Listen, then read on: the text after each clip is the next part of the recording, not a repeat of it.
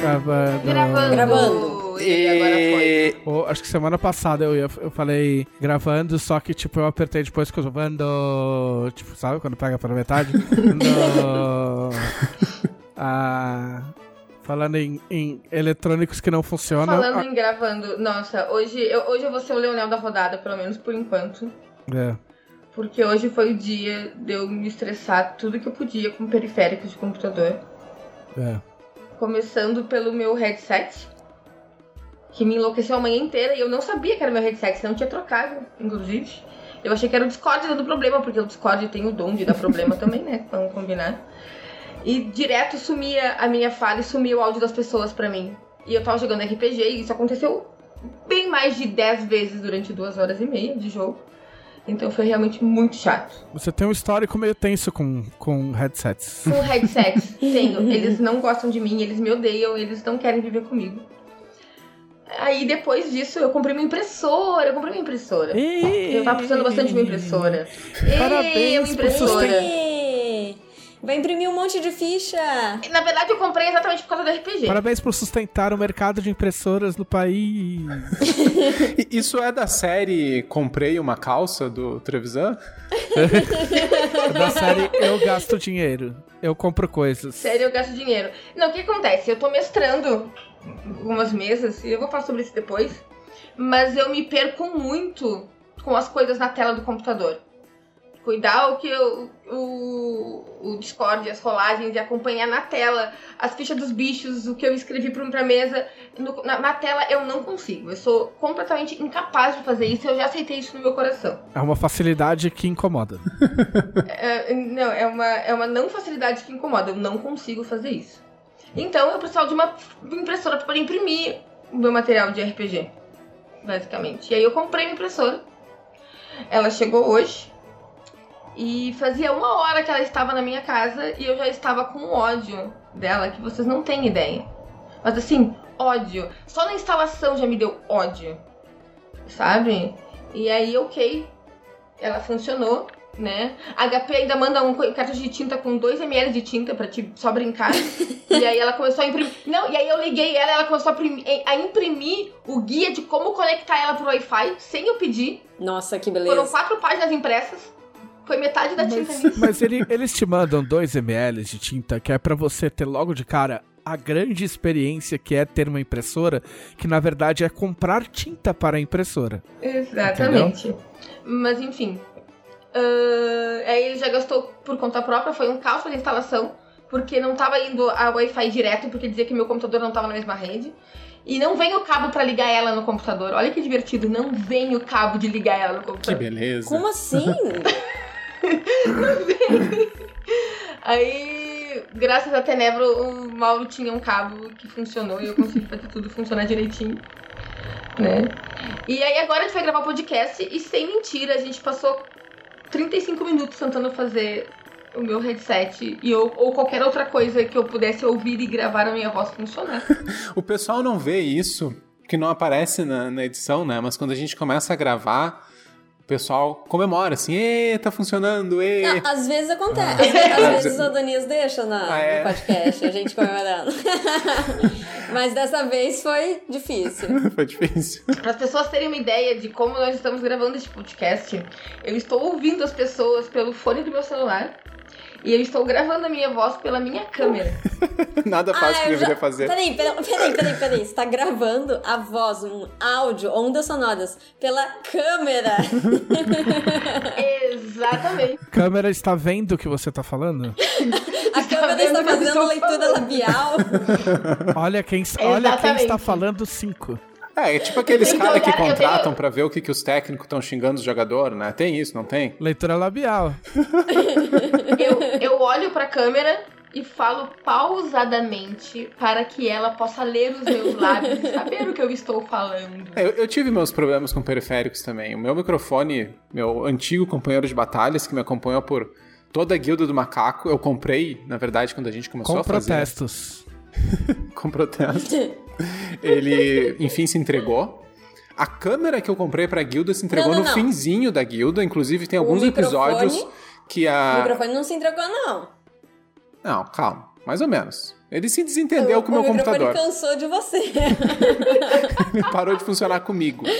A tá funcionando muito comprei... bem aqui pra eu gravar o podcast. É, a câmera que eu comprei pra guilda se entregou no finzinho da guilda. Tipo, nos últimos episódios, ela começou a ficar meio pop art, assim, a minha, a minha tela.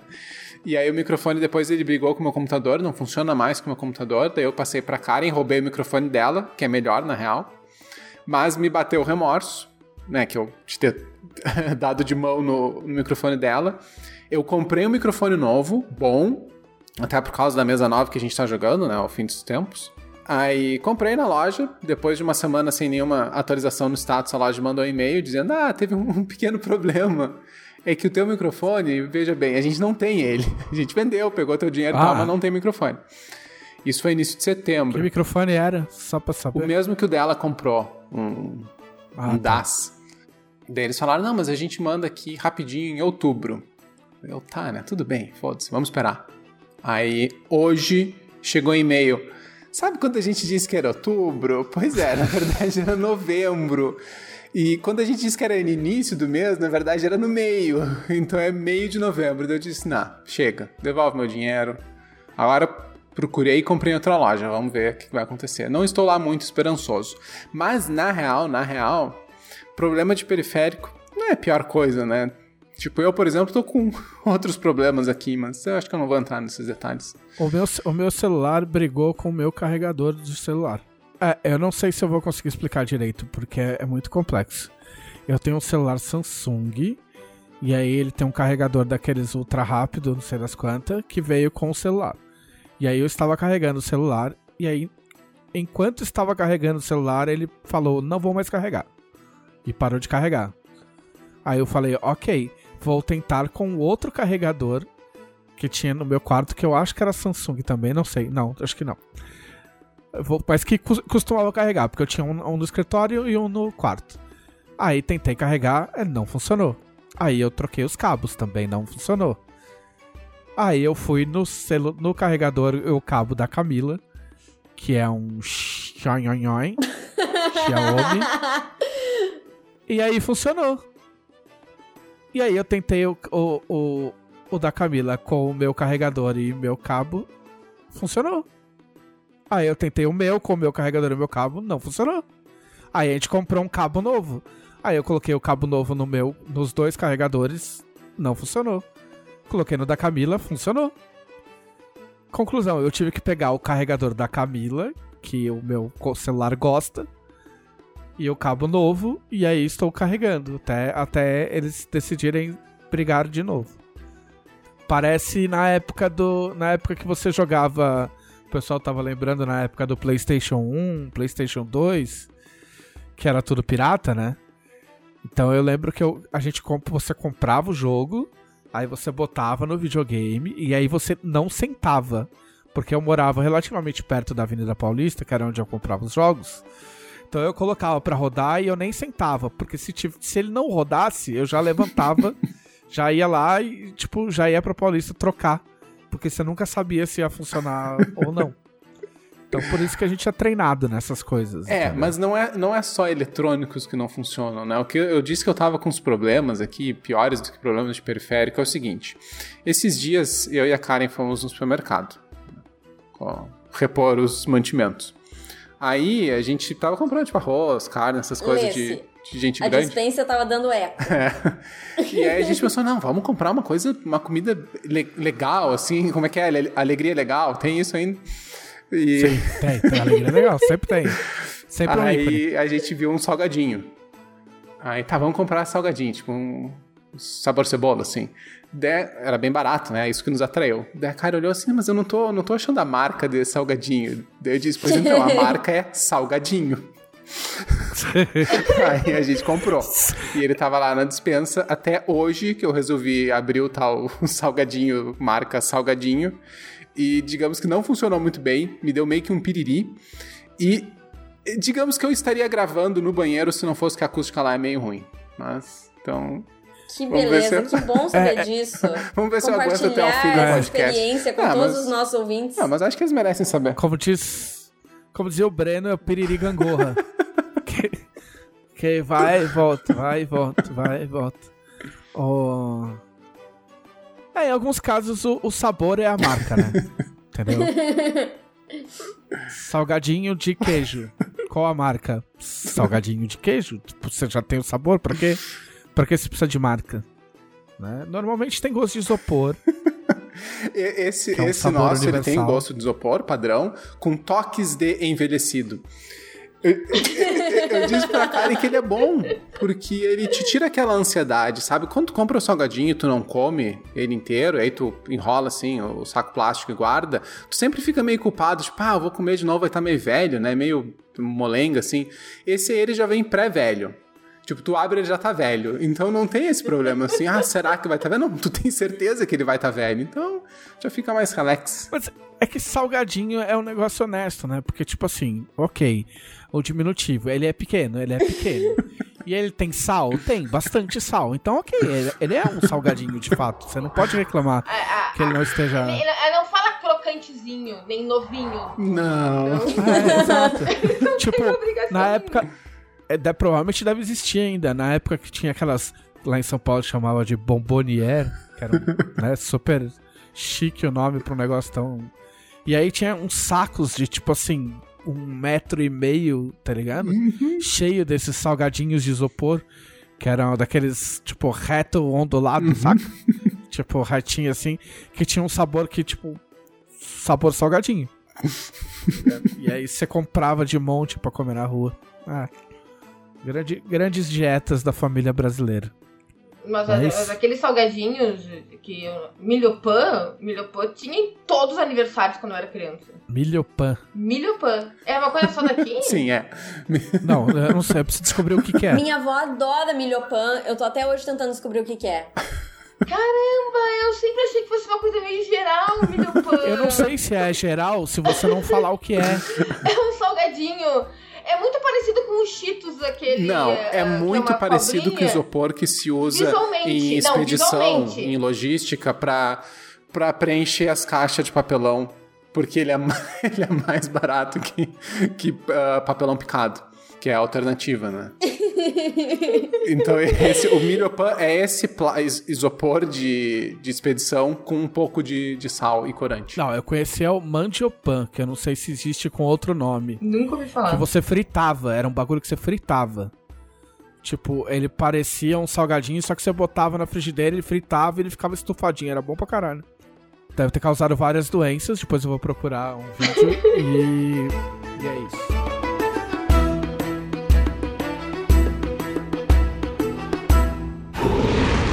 Podcast Dragão Brasil.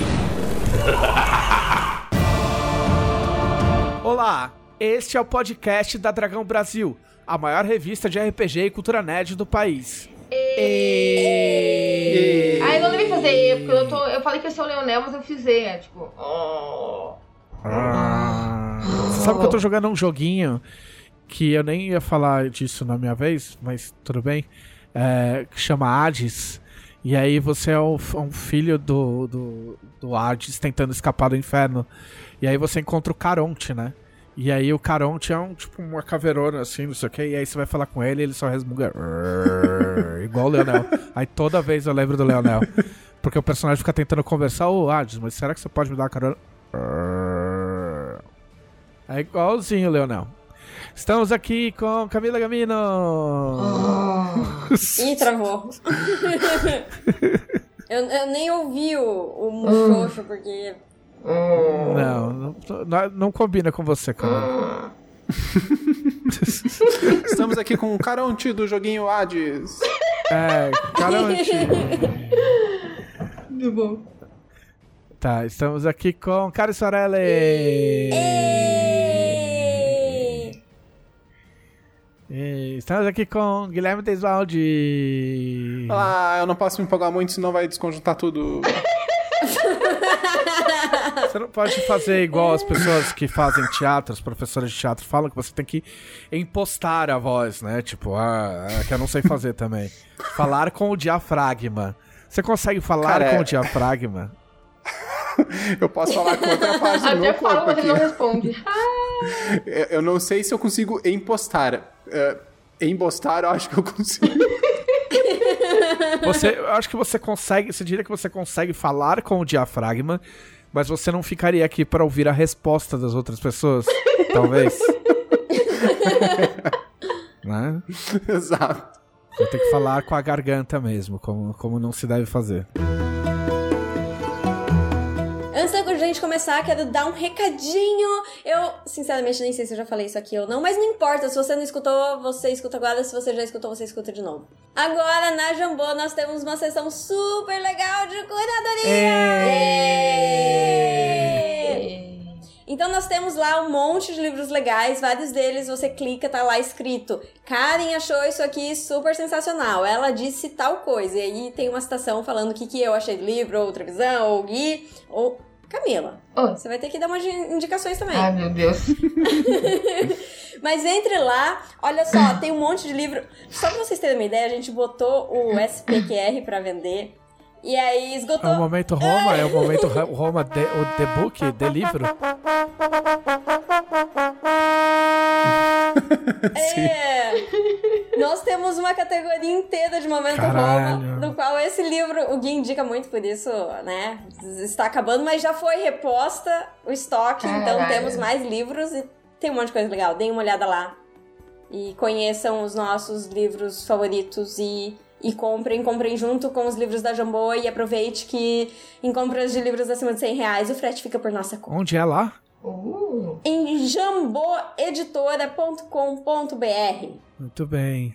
Eu nem lembro não, como surgiu o momento Roma, na verdade. Isso que é legal. Mitologias de podcast é, é isso aí, né? é, surgem sozinhas. A gente fala as bobeiras e depois não lembra por que falou. Tem gente que cita coisas que eu falei no podcast no Twitter e eu falo, ah, que legal, que bom que eu falei isso, porque não lembro. Acabou o podcast, eu esqueço. E se eu não Ah, lembro, tá eu não bom, fiz. tá bom, tá bom. Esses dias eu fui ver um vídeo que era uma resenha de Adeus no Labirinto e a menina leu um trecho e eu fiquei tipo, nossa, que legal que eu escrevi isso. Ah, sim. Mas escrita, escrita é o mais normal. Tipo, nossa, nem fudendo. É tipo assim, às vezes até logo em seguida, assim, tipo, coisa que, sei lá, coisa do LED, por exemplo. Tipo, escreve uns diálogos no LED, aí você dá dois, três dias, aí você lê e fala, nossa, mas sério? Fu- Fui eu que tive essa ideia? Tipo, que, nossa, que legal, tá ligado? Tipo, Essa, essa foi a minha sensação relendo o meu TCC da especialização, porque eu fiz ele, foi tão sofrido que eu fiquei um mês sem mexer nele. Aí quando eu fui pegar ele pra apresentar finalmente, né, eu li tipo, cara, fui eu que escrevi isso aqui? Nossa, tá tá melhor do que eu lembrava. então, vamos aquele não vamos. Fala, Eu Guilherme. tenho um recadinho. É. Eu tenho um recadinho rápido pra dar pro pessoal também. Pra todo mundo que apoiou a campanha do Tormenta 20 ou participou da pré-venda. Esse fim de semana nós mandamos umas recompensas novas. O quê? Pelo e-mail. Não é possível. Uhum. E-mail? E-mail. Hum.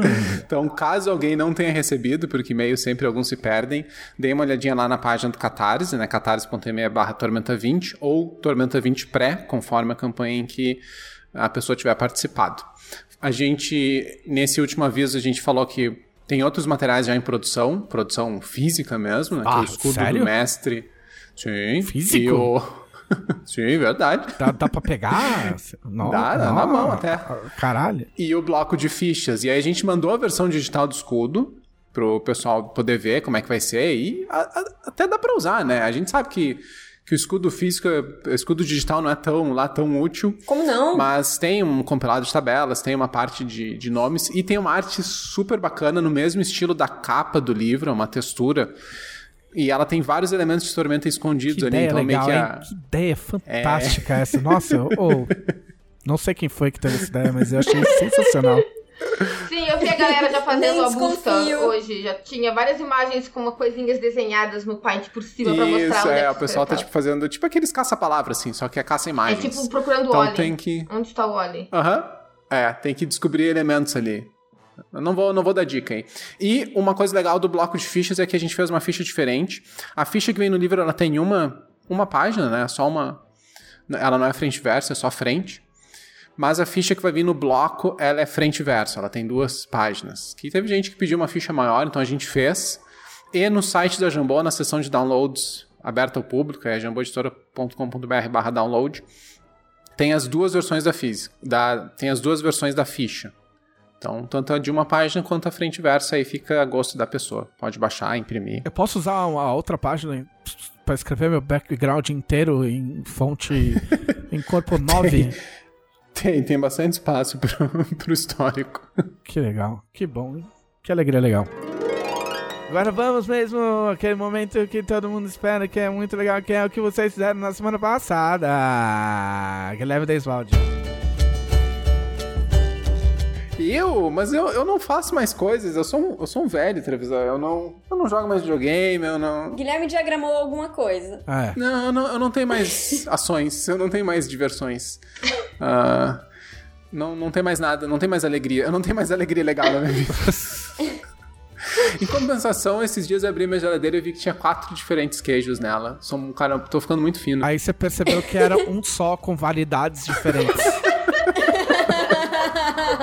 Talvez. Tinha umas YouTube, cores é. diferentes. É, eu, tenho uma coisa, tem. eu tenho uma coisa pra falar. Ah. Ah, a Jambô tem um serviço do Google, né? Um serviço empresarial lá, que tem onde ficam os arquivos na nuvem, da editora tal, blá blá blá. E a gente mudou esse serviço. E aí a minha conta pessoal do, do Google tá atrelada a essa. Então, resumindo a história, o meu YouTube zerou. Ah. Eu assisto YouTube, eu tenho um monte de. Tinha, né? Um monte de subscrição em canais e tal. E agora acabou, foi-se tudo. Aí eu, tá, foda-se, né? Entrei no YouTube e veio, tipo, uma página nova. O meu YouTube, quando eu entrava nele, já sabia as coisas que eu, que eu gostava. Então vinha com os vídeos de história, de astrofísica, as coisas nerd que eu curto, vídeo de luta e tal. Só que agora eu entrei e ele não, não tinha algoritmo pra mim. Então ele mandou uns vídeos meio genérico. E os vídeos que ele mandou era a, a cozinha da vovó Zenir. Ah, docinhos da dona não sei o que. Aí, tipo, vídeo de. O clipe de Se Eu Pego Esse Homem de Jurema e Juracira. não, não tinha isso. Obrigado. Cara, era só vídeo de vovó cozinhando. E não era nem, tipo assim, aqueles vídeos de culinária descolado, uns cara meio cool, assim, fazendo umas cozinhas modernas. Não, era só vovó cozinhando. Eu descobri que tem uns 32 canais de vovó que cozinham no YouTube. E, e eu assisti. Tem algo melhor do que uma vovó cozinhando? É muito bom. Eu assisti e é super relaxante os vídeos das vovó cozinhando. e a moral é que eu não vou mais me inscrever nos canal que eu curti, as coisas de ah, Momento Roma, coisa de, de física espacial. Ah, vovó, só a vovó cozinhando. Então, o YouTube mas- sabe mais de mim do que eu mesmo, eu vou na dele. E Mas então, agora é cara, isso. assim, ó, breaking news, vovós fazem várias coisas. Porque, por exemplo, já apareceu no meu canal pessoa, vovó que joga videogame, que joga é, é, o Nintendo Switch, faz resenha de joguinho de Nintendo Switch. Tem a vovó que joga que joga World of Warcraft, tem uma vovó baterista que toca metal. As vovós fazem várias coisas. Quando a pessoa fica idosa, ela, ela tipo não, ela não recebe uma um catálogo de tipo o que você pode fazer daqui pra frente no YouTube, tá ligado? Tipo, regras regras drásticas. Eu acho que o choque do Guilherme foi a quantidade, não serem vovozinhas cozinhando. Mas posso Não, estar eu não tenho nada contra vovós cozinhando, mas o YouTube decidiu que eu só posso assistir vídeo de culinária de vovó. É tipo, é um nicho específico, porque tem, tipo, vídeo de culinária talvez seja o que mais tem no YouTube. Ainda mais agora na pandemia. É, não, mas agora. Mas eu não tenho direito a ver outro, é só de vovó. Tipo, o YouTube decidiu que. que Vai ser legal a ela- hora que chegar nas vovó dando porrada uma na outra. É, Já que você pelo curte. menos eu tô. Acho que eu tô cozinhando um pouquinho melhor. Ou menos pior. Vamos ver, né? Alguma coisa o cara tem que aprender nesses tempos esquisitos. Bom, eu aprovo a culinária do Gui. Ah. Ah. Lê, se é o que está me mantendo vivo. É, porque se não aprovar também você morre de fome, né? Porque você não cozinha. É, eu, de vez em quando eu, eu, esque- eu esqueço, eu entro errado, eu entro no canal da Jambô. E aí eu fico assistindo meus vídeos no canal da Jambô. Aí é bem louco, porque daí eu fui ver o algoritmo da Jambô, aí tem só luta livre, resenha de videogame, boatos do PlayStation 5, tá ligado? Tipo, sintetizadores suecos, só umas coisas nada a ver. Que é melhor do que o que tinha normalmente no, na página do algoritmo da Jambô, né? Aqui, ó, falando em vovó, eu li um livro semana passada, A Guerra do Velho. Ah, ah, eu já li esse do velho. Lio. É. Sim. O que, o que, assim, o que, o que eu lembro, assim, ó, desde os primórdios que eu conheci todo mundo, a- as pessoas zoam Gui por causa desse livro. Ah, isso não, isso foi piada no podcast, eu acho, inclusive, no começo do podcast. Sim, verdade. Quando esse livro tinha uns três anos, dois, três anos atrás. Acho que é, 2017 por aí, a edição brasileira dele, né? E, e aí quando eu vi a capa, a capa é, é super bonita. Mas ela tem um hífen na capa. É vé traço hífen. Vé hífen lho. E eu, caralho. Você sabe, que, você sabe que com os contatos que a gente tem no mundo, do mundo gráfico, a gente, a gente provavelmente tem, conhece alguém que conhece o diagramador ou diagramadora da capa desse livro. A gente podia chamar pro podcast. pra você, pra você A poder conversar. que não quer calar. Por que? Why? Why? Why? Mas enfim, eu curti o livro, eu vou, vou ver se eu escrevo uma resenha pra ele. Se tiver um espaço aí vai pra DB, se não vai pro site da Jambô. Gente Existe-. Já não é mais um- lançamento. Aliás, Existe um risco o de eu ter feito uma Jambô- resenha pra O esse livro da Jambô tá com um monte de coisa legal. Desculpa, eu não entendi o que você, nada que você falou. Não, existe, existe o risco de eu ter feito esse- uma resenha pra esse livro na época que eu li. Na Dragão Brasil, mas eu não lembro. porque eu também estou velho. Pode, pode, pode falar, Karen, o que, que tem o site da Jambô? É, lembrando que o site da Jambô agora tem resenhas, tem Tem um blog. coisa- dicas de RPG, tem um monte de, de conteúdo legal no blog. Muito bem. Muito que alegria legal. É... E aliás, esse livro, Ah, ó, A Guerra do Vé, Yo. tá à venda no site da Jambô, a, guerra, a guerra do na vé... categoria de cuidadoria. A guerra do velho é quase um jogral. Você sabe onde tem jogral que eu tava lembrando? Em torcida de futebol, cara. Hum. Quer dizer, eu não sei as outras torcidas, mas a Mancha, eu não vou reproduzir aqui, obviamente, mas a Mancha Verde, torcida do Palmeiras, tem um. Tem um. Algo que eu não, po- não, eu não eu não me arriscaria aí no estádio e falar pra eles que eles estão fazendo um jogral, mas que, que eu acredito que se encaixa no conceito de jogral debatido aqui em alguns podcasts passados. Não sei se a torcida do Grêmio tem alguma coisa assim, né? Camila talvez possa nos Faz informar. muito tempo que eu não vou no estádio.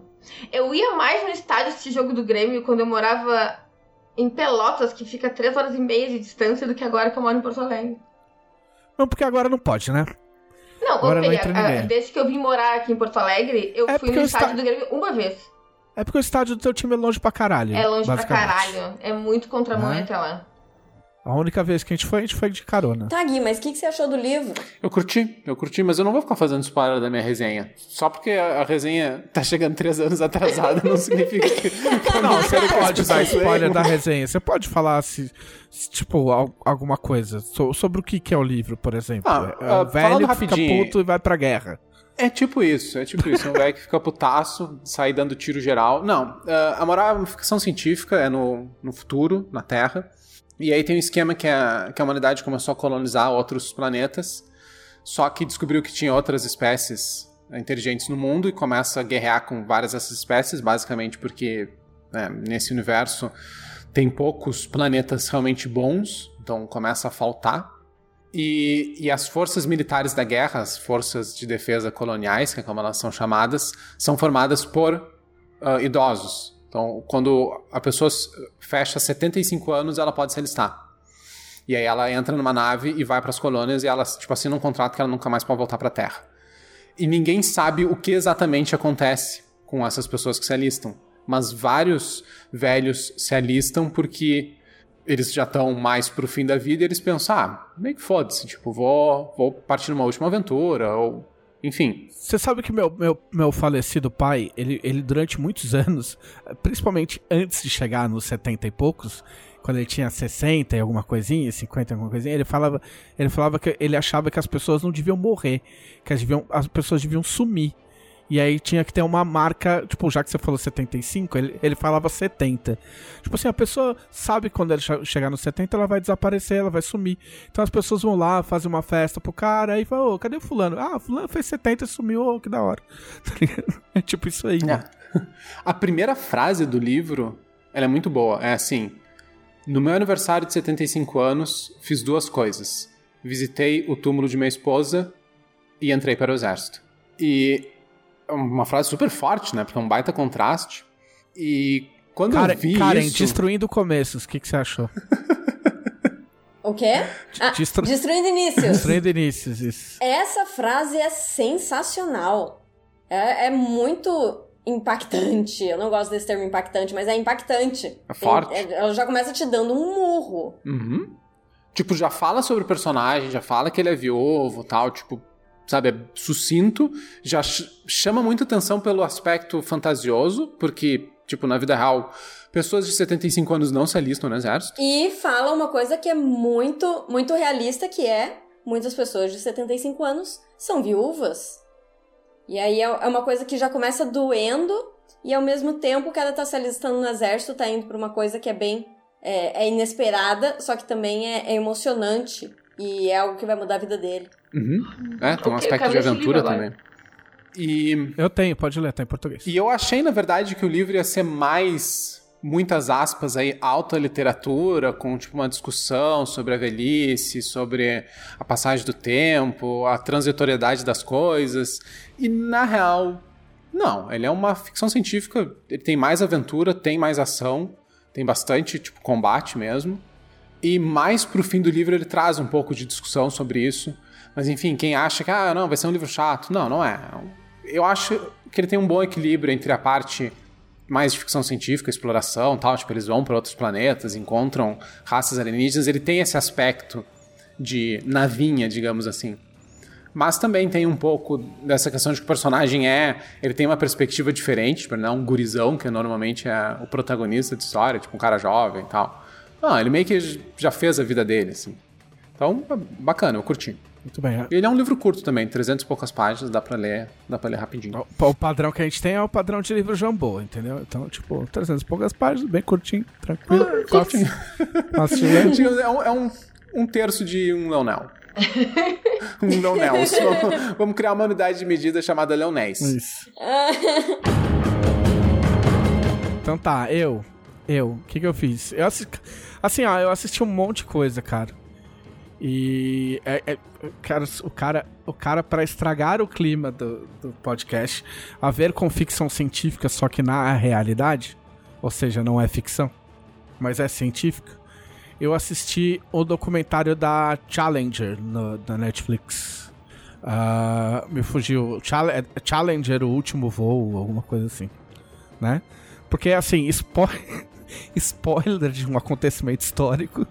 Tipo, em 1986, no auge da, da corrida espacial, é, o ônibus espacial Challenger, né? Explodiu ah, na, no lançamento, né? Não é decolar, lançamento. No seu lançamento, com um monte de gente assistindo, foi terrível. E aí. E aí, assim, a moral é que eu lembro muito da Challenger quando eu. Quando eu era moleque, porque eu lembro de ter visto. Assim, eu lembro de ter visto a explosão, mas eu não vi ao vivo. Eu lembro que eu vi, tipo, um, no- noticiário é, passando, né, a- a- o VT da explosão. E eu lembro que eu tava viajando com os meus pais. E eu sempre tive na cabeça que isso era em, em 1984, e eu não conseguia situar muito bem essa viagem. E aí ontem me corrigiram, que eu, eu também vi no documentário, que foi em 1986.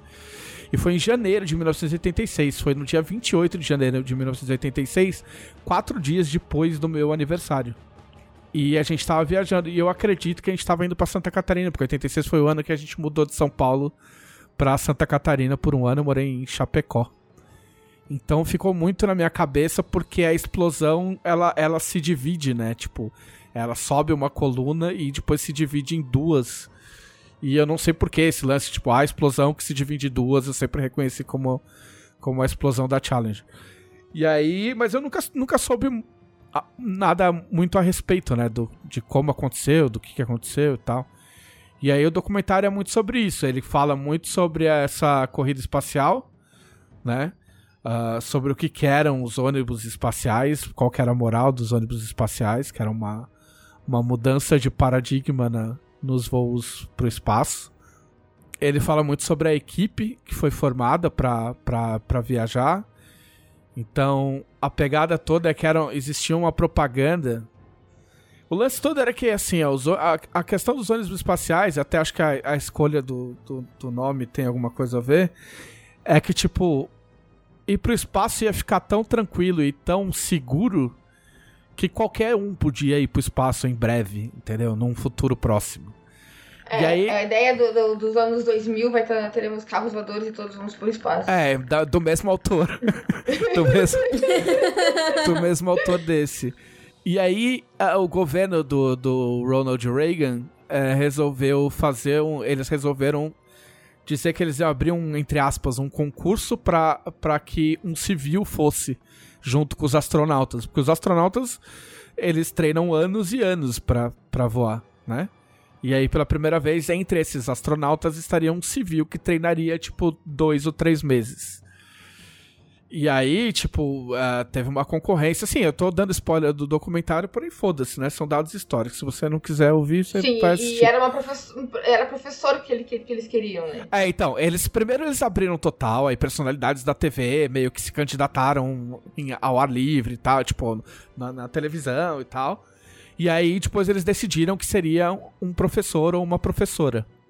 E aí escolas de todo o país mandaram seus candidatos e eles fecharam em 10 candidatos e depois em dois candidatos, que daí fica, ficou uma é, a, a pessoa que ia, né? A, a, a- professora que ia e mais uma suplente.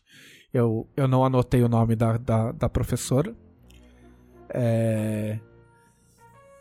E aí teve toda uma propaganda em cima disso, porque ela ia pro espaço e ela ia dar duas aulas direto do espaço. E aí é meio terrível, né? Não tem finalzinho feliz e bonitinho. Muito antes, pelo contrário. É, então, não só não tem final feliz, porque assim, tipo, mesmo assim, mesmo dando spoilers, vale a pena assistir, porque tem os relatos e tal. Ah, mas é terrível porque a falha da nave é uma falha, tipo, vamos colocar num sentido assim, idiota. Tá ligado? Porque o ônibus espacial ele é carregado por dois foguetes, né? Que eles entram em ignição e sobem e depois esses foguetes são largados e a nave entra entra em órbita e tal e ela aí ela ela vai sozinha.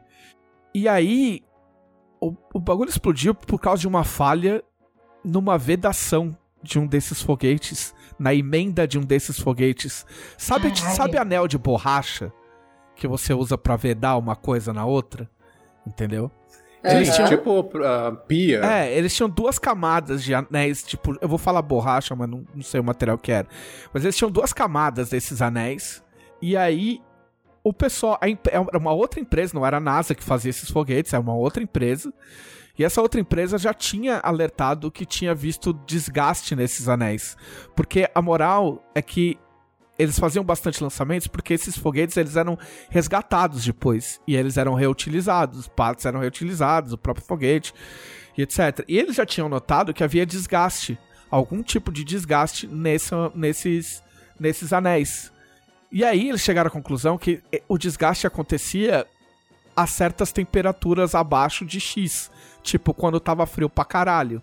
E aí eles, os caras resolveram a, a- o lançamento da Challenger adiou umas ou duas vezes com a equipe lá. E aí no último dia em que resolveram que iam lançar, tipo congelou tudo. Tipo tinha gelo na nave assim. E os caras resolveram lançar mesmo assim. Nossa. Parabéns! E aí deu no que deu. Eu acho muito louco você falando dessas coisas sobre a sua experiência vendo a explosão da Challenger e tudo mais. Porque eu não era nascida. É, Metade do- desse podcast não era nascido na Challenge. Eu não posso falar muito, né? Então- eu não lembro. Eu tava quase nascendo, gente. Então, sabe como que eu fiquei sabendo dessa explosão? É. Eu era uma pequena criança, pequena Karen, e eu assistia aquele seriado da Punk, A Levada da Breca. Sim. E aí, tinha um episódio em que as crianças eram pra ir pra escola falar sobre a profissão que elas queriam ser quando crescesse. Sim. Aí chegou a fulaninha, ah, eu quero ser professora. Chegou o ciclaninho, ah, eu quero ser, sei lá, mecânico. Aí o outro, ah, eu quero ser... Umas profissões bem, bem corriqueiras, assim. Aí chegou a punk na escola, vestida de astronauta. Sim. Falou, eu quero ser astronauta. Aí todo mundo, oh, oh, oh, que legal. E aí eles assistem esse lançamento e explode. É. É horrível. Aí é todo um episódio sobre.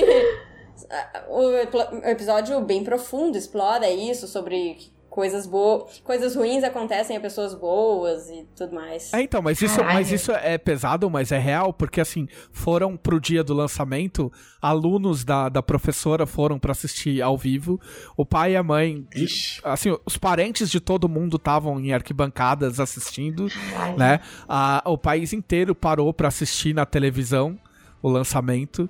Saca? Então, tipo assim, mostra as pessoas, porque estavam filmando. Então, tipo, o bagulho sobe, aí beleza, tá todo mundo comemorando. E aí, de repente, o bagulho explode. E aí, a galera que tava lá ficou meio na dúvida. Tinha gente, tipo, ah, eu não sabia como é que funcionava. Entendeu? Eu não sabia se aquilo era normal, se aquilo era eram os foguetes se destacando. E aí vem a voz no alto-falante e fala, tipo, o, o, o, a aeronave explodiu. Fudeu. Que beleza, Entendeu? né? Imagina, tu, tu é um funcionário ali na, na NASA e tu tá no microfone e chega um cara só bota tua mão no ombro, ó, dá a notícia. É, pode Nossa, avisar que, ser fe- muito merda. que ferrou, Não, tipo, é, entendeu? os, os alunos, os parentes, tipo. é, deve ser muito foda. Tipo, ok, a nave explodiu, a pessoa que vocês vieram, ah, sei lá, celebrar acabou de morrer. E, e, assim, era, era mais foda, porque assim, essa época, eles, eles mostram tudo isso, né? Não, não, eu não tô desfilando o meu conhecimento. É, mas é- essa época foi a época em que a NASA ficou, virou um negócio pop, entendeu?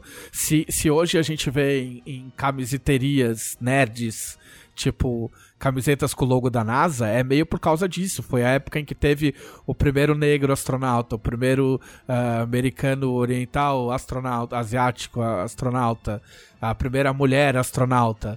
Entendeu? É tudo nessa época. E eles tinham. E a moral toda é que eles tinham um cronograma de lançamentos extremamente apertado, que é- era pra manter a coisa rodando, entendeu? Então, esse aceleramento do, do, do lançamento se deu por causa desse cronograma.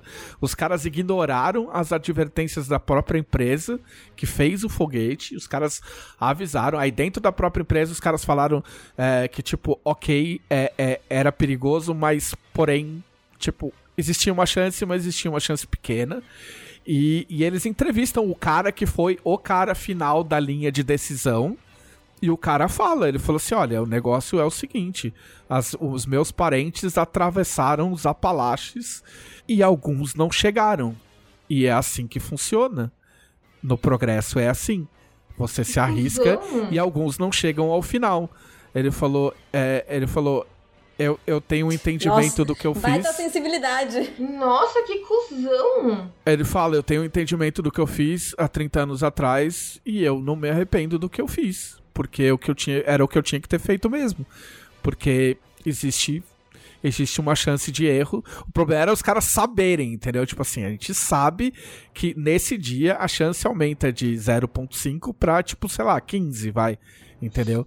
E Sim, tipo, meu, foda-se, Não vamos é tipo, aí, não porque... vamos lançar nunca mais. É tipo, vamos esperar mais uma semana, então, sei lá.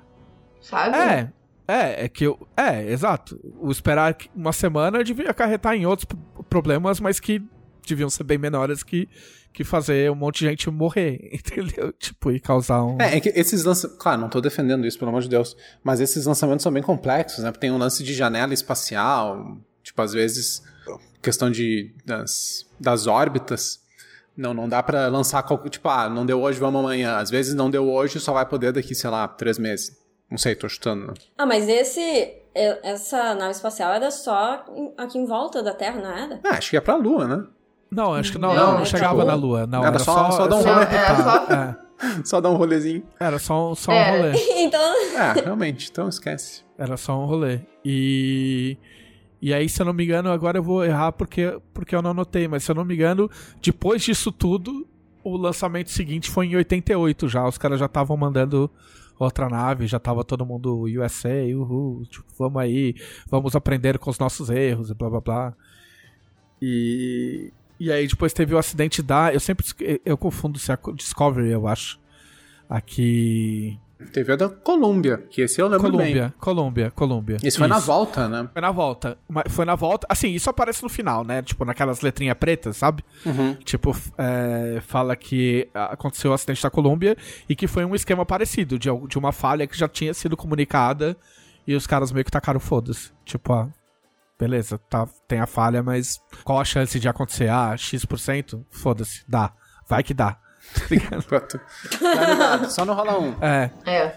vai que dá. E aí, pra completar o combo espacial, eu assisti Away, que é uma série da Netflix também sobre espaço. Na verdade, foi o contrário, né? Eu assisti Away, aí fui procurar coisas de espaço e assisti o documentário da Challenge. Com a menina de ouro, né? Que é com a Hilary, Hilary, Hilary Swank, é isso? Aham, que também É. foi Karate Girl. É. Que eu descobri que, é, que tem uma idade muito próxima da minha. Eu achei que ela, era, fosse, que ela fosse mais velha. E, e ela aí a também história. foi um Meninos Não Choram, não é?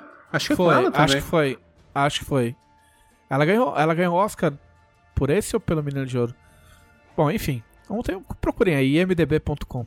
É, é, e aí o Huawei é a história de uma equipe que vai pra Marte. A primeira equipe a ir pra Marte. É uma equipe multinacional, multiétnica, vamos dizer assim. Ah, é ela que é americana. Aí tem um que ele é, ele é ganês, adotado por ingleses. Tem um russo, tem uma chinesa e tem um indiano. E. E aí ele começa, não vou contar a série, né? ele- mas ele começa bem estereótipo. Ele começa bem o estereótipo de ah, cada um defende sua nação, blá blá blá. E. E aí ele, ele, ele vai mais. Ele tem muita coisa da, da nave, do- da parte técnica e tal. É uma temporada, né? Uma série. Ah, mas ele também se prende. Ele, ele vai muito pro lado das relações interpessoais, tanto da, do pessoal que tá na nave, quanto das famílias que ficaram e tal, da história do o passado das, das pessoas que estão na equipe. Eu achei muito legal. Ele é bem, bem bacana, vale a pena, vale a pena assistir. Porque tem, tem- existe todo um, um, um gênero de, de, de filmes de filmes de equipes espaciais que vão pra algum lugar correndo o risco de não voltar nunca, né? Sim. É, eu gosto muito do Sunshine, que é um filme do- que pouca gente lembra, na verdade, que é com o Killian Murphy, que fez o Espantalha nos filmes do, do Nolan. É, a direção é do Danny Boyle, que fez Trainspotting. E o roteiro é do Alex Garland. Eu anotei, eu sei essas coisas, mas eu anotei só pra vocês não acharem que eu tô, decorei tudo. É, o Alex Garland é o cara que dirigiu Ex Machina, que é um filme razoavelmente recente que tem uma mina robô e tal. Que tem o Paul Dameron do Star Wars. E que é bem E é legal. assustadorzíssimo. É, não é assustadorzíssimo, mas é muito legal. É muito assustador. E ele dirigiu Aniquilação também. Ah, eu gostei desse filme. Que também é assustador. É, esse é mais assustador. Aniquilação é mais assustador. Eu gostei bastante de Aniquilação. Então, quem quiser fazer um combo aí de, de vários capítulos de, de espaço aí e ocupar um final de semana inteiro, pode ir, na, pode ir de boa. Nos dois. É, Karen Soarelli. Ei, ei, ei. Ah, é pra falar o que eu fiz na semana. É, é, é, é. Eu sei que você é nova no podcast, esse é o, é o nosso 69 podcast. Essa semana eu li uma peça muito interessante sobre um personagem muito famoso, mas que eu sabia tudo errado sobre ele. Que bom, é. É assim que se cresce na vida. O personagem é o Guilherme Tell. Eu achei que você ia falar, é o Guilherme Deisvalde. Não, não é o Guilherme Deisvalde, mas nós temos uma pergunta de um conselheiro sobre o Guilherme Deisvalde que eu vou fazer daqui a pouco. Pra vocês conhecerem mais sobre ele. Mas o personagem do qual eu estou falando é o Guilherme Tell. Todo mundo tem aqui a... que Todo mundo, quer dizer, não posso falar por todo mundo, né? Mas a maioria das pessoas tem aquele imaginário do- da flecha acertando a maçã na cabeça Todo mundo. de alguém e tal. Todo mundo. É bem famosa. E- Essa imagem é bem famosa, né? Isso quem não confunde com o Robin Hood mesmo e tá tudo certo. É- não, é, é aí que eu ia chegar. Eu não confundo com Robin Hood. Todo mundo que se chama Guilherme não confunde o Guilherme Tell com Robin Hood. É, eu não sei nada. Eu o que eu sei do Guilherme Tell é isso aí que você falou. Eu não sei quem é Guilherme Tell. Eu tenho essa cena no imaginário, mas Guilherme Tell é um nome que eu estou ouvindo pela primeira vez na minha vida. Podem me chamar de ignorante. Não é ignorante. Olha só, é por isso que eu digo. é por isso que eu digo que eu não posso falar por todas as pessoas do mundo. As pessoas têm referências diferentes.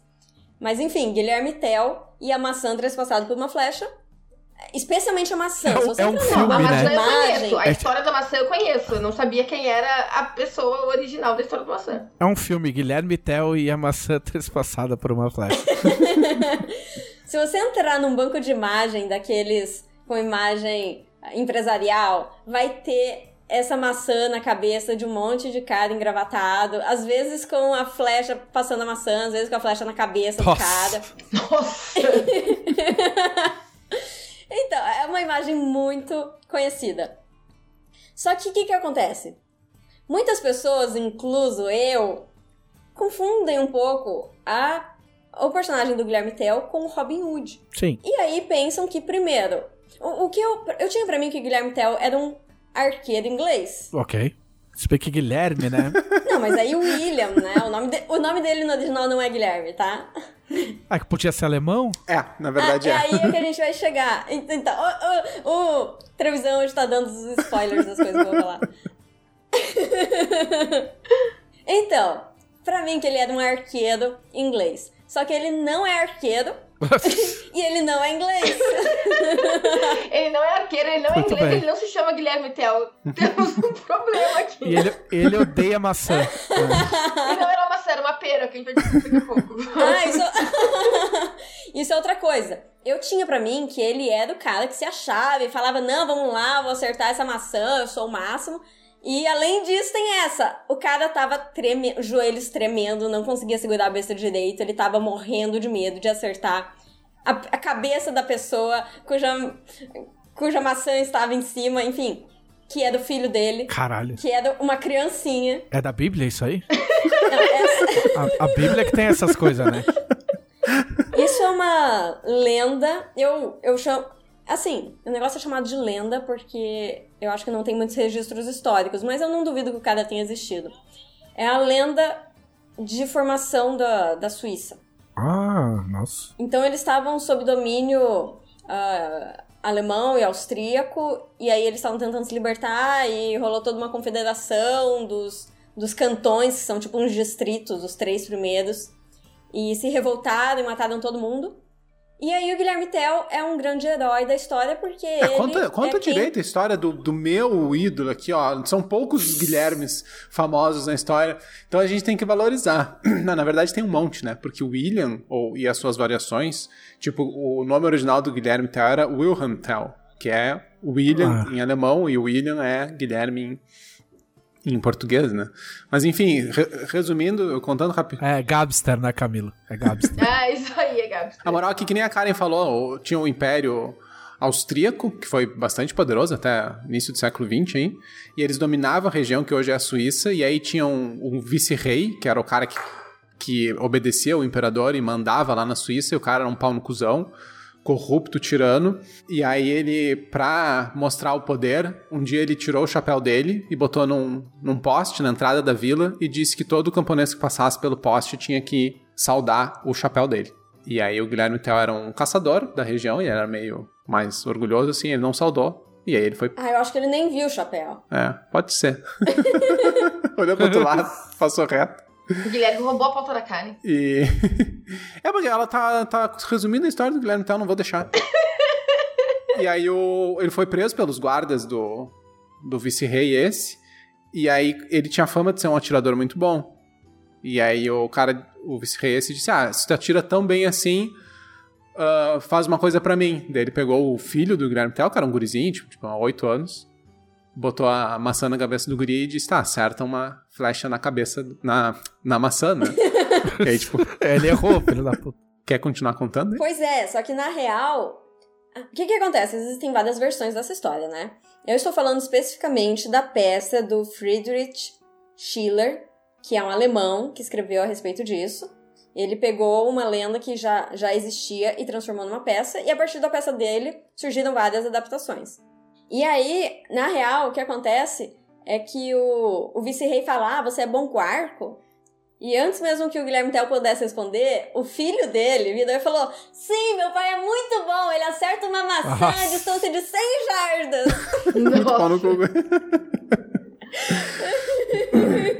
Aí o Guilherme, chiu, meu filho, chiu, chiu, quieto, quieto. Aí o menino, não, ele é muito bom. Aí o vice-rei fala: tá bom, então acerta aqui em cima da cabeça do seu filho. E o Guilherme Tell, ele, ele pede perdão por não ter saudado o chapéu, ele se ajoelha, ele dá o próprio peito, fala: me mata, mas não faz fazer esse tiro. Aí o vice-rei fala: se você não atirar, eu vou matar vocês dois, vou matar seu filho também. Aí o, o Guilherme Tell treme e, e, chora e não consegue segurar a besta direito e tal. E o menino, ai, tá bom, eu vou lá. E, e aí alguém fala: ah, o próprio vice-rei fala: amarre o menino naquela árvore. Aí o menino, não, não precisa me amarrar, não, eu não tenho medo, eu confio no meu pai. Eu vou até ficar sambando aqui, ó, dançandinho. e aí ele dá o tiro e acerta a maçã. E eu pensei que a história terminasse aí. É. Mas isso aí é 60% da, da peça. Depois ainda tem muita coisa que acontece. Caralho, 60% só pra chegar na maçã. não, é que acontece muita coisa antes também. Ah, tá. Antes disso acontecer, acontecem várias histórias paralelas mostrando como que esse vice-rei e um outro do, do distrito ao lado são tirânicos e fazem punições severas demais para crimes pequenos. Tipo, tinha um cara que o vice-rei mandou buscarem os dois bois dele, que puxavam a, o arado. Aí ele não gostou disso e deu uma cajadada no valete que foi buscar os, os bois. E aí ele ficou morrendo de medo porque ele sabia que ele tava ferrado, ele ia morrer por ter dado uma cajadada no, no valete. E ele se escondeu. Só que aí encontraram o pai dele, e aí tiraram todas as posses do pai dele, e cegaram o pai dele, e Caralho. largaram o pai dele na, na, na sarjeta. E, e, tudo porque ele tinha dado uma cajadada no valete. É tipo, tudo, meu, a, a história do mundo é feita de overreacting, tá ligado? tipo, o mundo seria muito diferente se, se alguém chegasse falando, ah, não, beleza, meu, tá tranquilo, relaxa. Tipo, tudo os caras ficavam muito puto. É, é, é, toda uma questão de demonstração de poder, né? Esses tiranos tinham que. Tinham, enfim, era, é, era a estratégia deles justamente fazer essas overreactions, né, essas reações extremas, pra botar o povo no, no seu, abre aspas, devido lugar, né? Tipo, vamos pegar um de, de exemplo, vamos fuder a vida do cara para ninguém mais uh, ousar uh, se rebelar. E a, a, moral toda dessa história é, é, isso, né? É, o problema é que o vilão ali pegou todo mundo pra exemplo. Aí não deu muito certo e terminou assassinado. É, né? É, é, a, a Karen não quer fazer spoiler, mas Karen, essa peça tem tipo 300 anos, eu acho que dá pra. Dá pra contar o final. Não, a questão é que aí todo mundo se reúne, eles fazem uma confederação, eles combinam de fazer uma revolta no Natal, porque no Natal é costume que os plebeus entrem no castelo para levar presentes ao vice-rei. Eles falam, a gente vai estar tá lá dentro já, a gente acaba com tudo. Só que antes do Natal chegar, acontece isso daí com o Guilherme Tell, ele fica putaço e assassina, assassina o vice-rei. E aí todo mundo falou, oba, Viserys morreu! E aí eles entram nos castelos, destrói tudo, eles recebem ajuda de um nobre que antes estava do lado dos austríacos, até que a namorada falou, meu filho, proteja o seu povo. E aí o nobre também ajuda e guerreia, e eles matam todo mundo e comemoram no final. Ah, muito bom, muito bom. O galera, ah, quer saber? Foda-se, iniciativa aqui. Ah, não, não, é iniciativa. Vamos, vamos, vamos, vamos. Então, na verdade, a Suíça foi formada porque os caras se encheram o saco. Uhum. É isso. É, na real, eu não sou nenhum especialista em Suíça, mas eles têm todo esse lance de serem super uh, libertários e, e não querer nada com nada, né? Não, não querem nada com ninguém. Tanto que a Suíça é o único país da Europa que passou neutro pelas duas guerras mundiais. Eles, tipo, foda-se, não é problema nosso, a gente não vai se envolver, não se, não se metam com a gente que a gente não se mete com ninguém. E eles têm essa postura até hoje, né? Suíça é o. É, eu achei, achei interessante que uns anos atrás eu fui ler aquele Textos Anarquistas do Bakunin. E o primeiro passo do anarquismo é eliminar todas as nações, exceto a Suíça. e eu fiquei tipo, por quê? o livro não explica. ah, a Suíça é um caso bem interessante. Eles têm. Desde a, desde a fundação aí, que era. Isso era a Idade Média, meio da Idade Média ainda.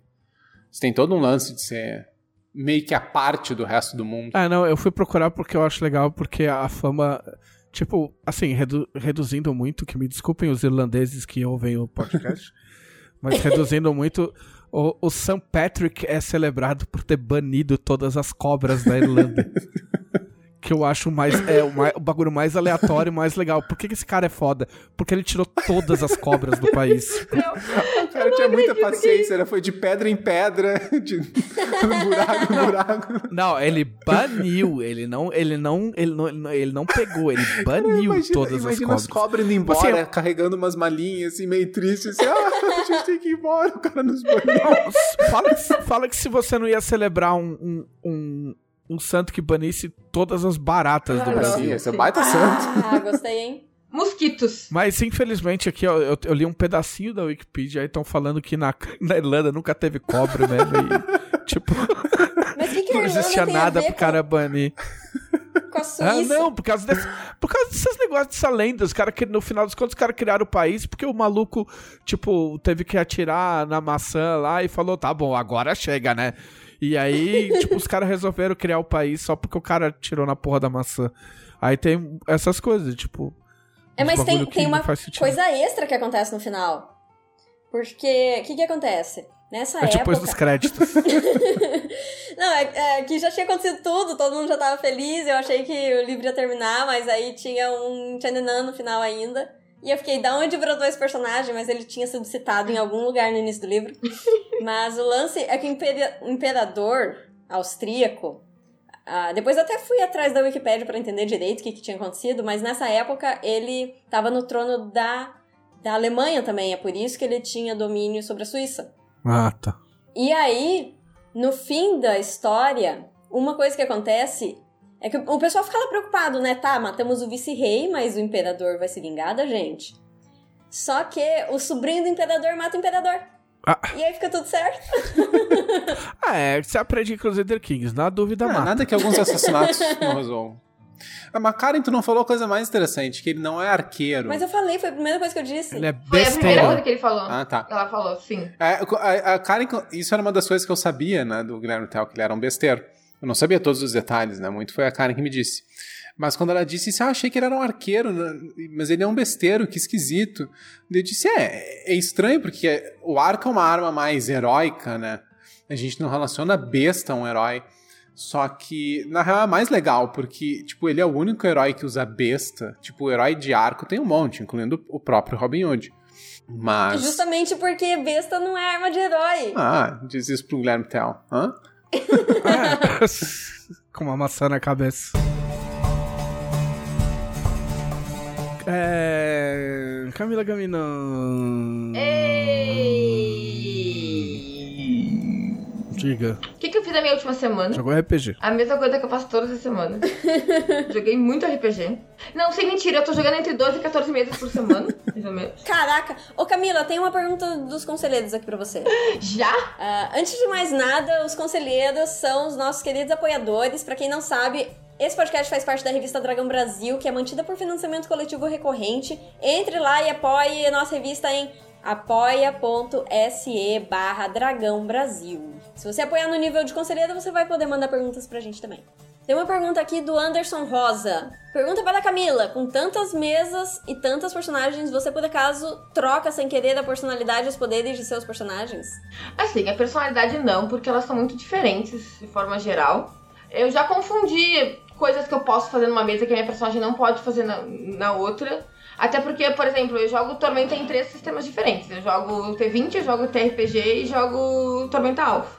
E a minha personagem Tormenta Alpha pegou uma. Seria uma caixa de. Não é nem caixa de prestígio, pegou um nível épico. Que é a arqui, arquimaga, que eu chamo de arquibarda, porque ela é uma barda. E ela tem acesso a todas as magias que existem em 3DT, inclusive as que não foram lançadas ainda. E diz exatamente isso na descrição do poder. E aí já aconteceu de eu pensar de uma outra mesa, sei lá, de T20 e pensar, eu posso lançar tal. Não, não é aqui que eu tenho todas as magias, é em outro lugar. Mas as personalidades não, porque elas são muito, muito, muito diferentes, assim. Mas, por exemplo, uh, uh, é que aconteceu uma coisa diferente semana passada. Que além de jogar RPG, eu tava chegando a jogar cinco mesas em dois dias. Né? Porque no geral, fim de semana eu jogava uma sábado de tarde, uma sábado de noite, uma na madrugada, outra pra domingo, uma domingo de tarde, uma domingo de noite. E. Só que semana passada eu fiz uma coisa diferente. Eu já tinha falado pro pessoal no podcast passado que eu tinha começado a jogar numa guilda de Discord, o Submundo de Valkyrie. É, e é por causa dela que eu tô jogando tantas mesas. E semana passada eu Guilda, resolvi é, Guilda começar... é um MMO analógico, praticamente. Só que na Nossa, não internet. Por motivo de pandemia. É. Não, não, ele só funciona no Discord. Só funciona se for, se for assim. É de, jo- é de jovem. Nem tão jovem. Pior que é, deve ser de jovem, porque eu sou a pessoa mais velha lá na guilda, inclusive. Então é de jovem. Eu sou a mais velha da guilda, vou fazer 34 anos agora, esse mês. Ahn, e eu consegui a mestrar na guilda semana passada. Achei que seria uma boa ideia. Conversando com o pessoal lá, saiu um texto meu sobre como começar a mestrar no blog da Jambô. Aonde? Ah. no blog da Jambô. E a gente tava debatendo esse texto lá, falando sobre mestrar e tudo mais. E aí eu me comprometi a mestrar lá e eu comecei a mestrar lá. E foi por isso que eu me dei conta que eu não conseguia usar as coisas direito no computador. E foi por isso que eu comprei uma impressora. É um grau de dedicação muito grande. né? Então, além de estar jogando, eu estou mestrando na guilda. E tem sido uma experiência muito legal, muito divertida. A guilda como um todo tem sido uma experiência muito divertida. Porque as pessoas põem as missões, que são todas missões, de, no máximo de um dia pro outro. Mas a maioria, tipo, daqui. Ah, vamos jogar daqui umas horas. Tipo, hoje de manhã, um dos meninos tinha aula de manhã cedo, pra aquela manhã inteira, e a professora deu, sei lá, uma hora de aula, das 8 às 9, e, tipo, dispensou todo mundo. E ele tava puto porque ele acordou cedo pra aula. E mandou recado, tipo, às 10h15, tipo, eu tô puto e às 10h30 eu vou mestrar uma aventura, porque se eu, já que eu tô acordada, eu vou fazer, eu tenho que fazer alguma coisa. e a gente jogou uma aventura às 10h30 da manhã. Mas, mas, mas chega a ser a aventura. Tipo, não necessariamente é uma aventura completa. Ok? Tipo, Não, é uma one shot. Não, assim, não, gente o que eu joga- quero dizer é assim, qual, qual que é o, o, o, o formato? Tipo, você bota lá, tipo, ah, preciso de cinco caras de quinto nível.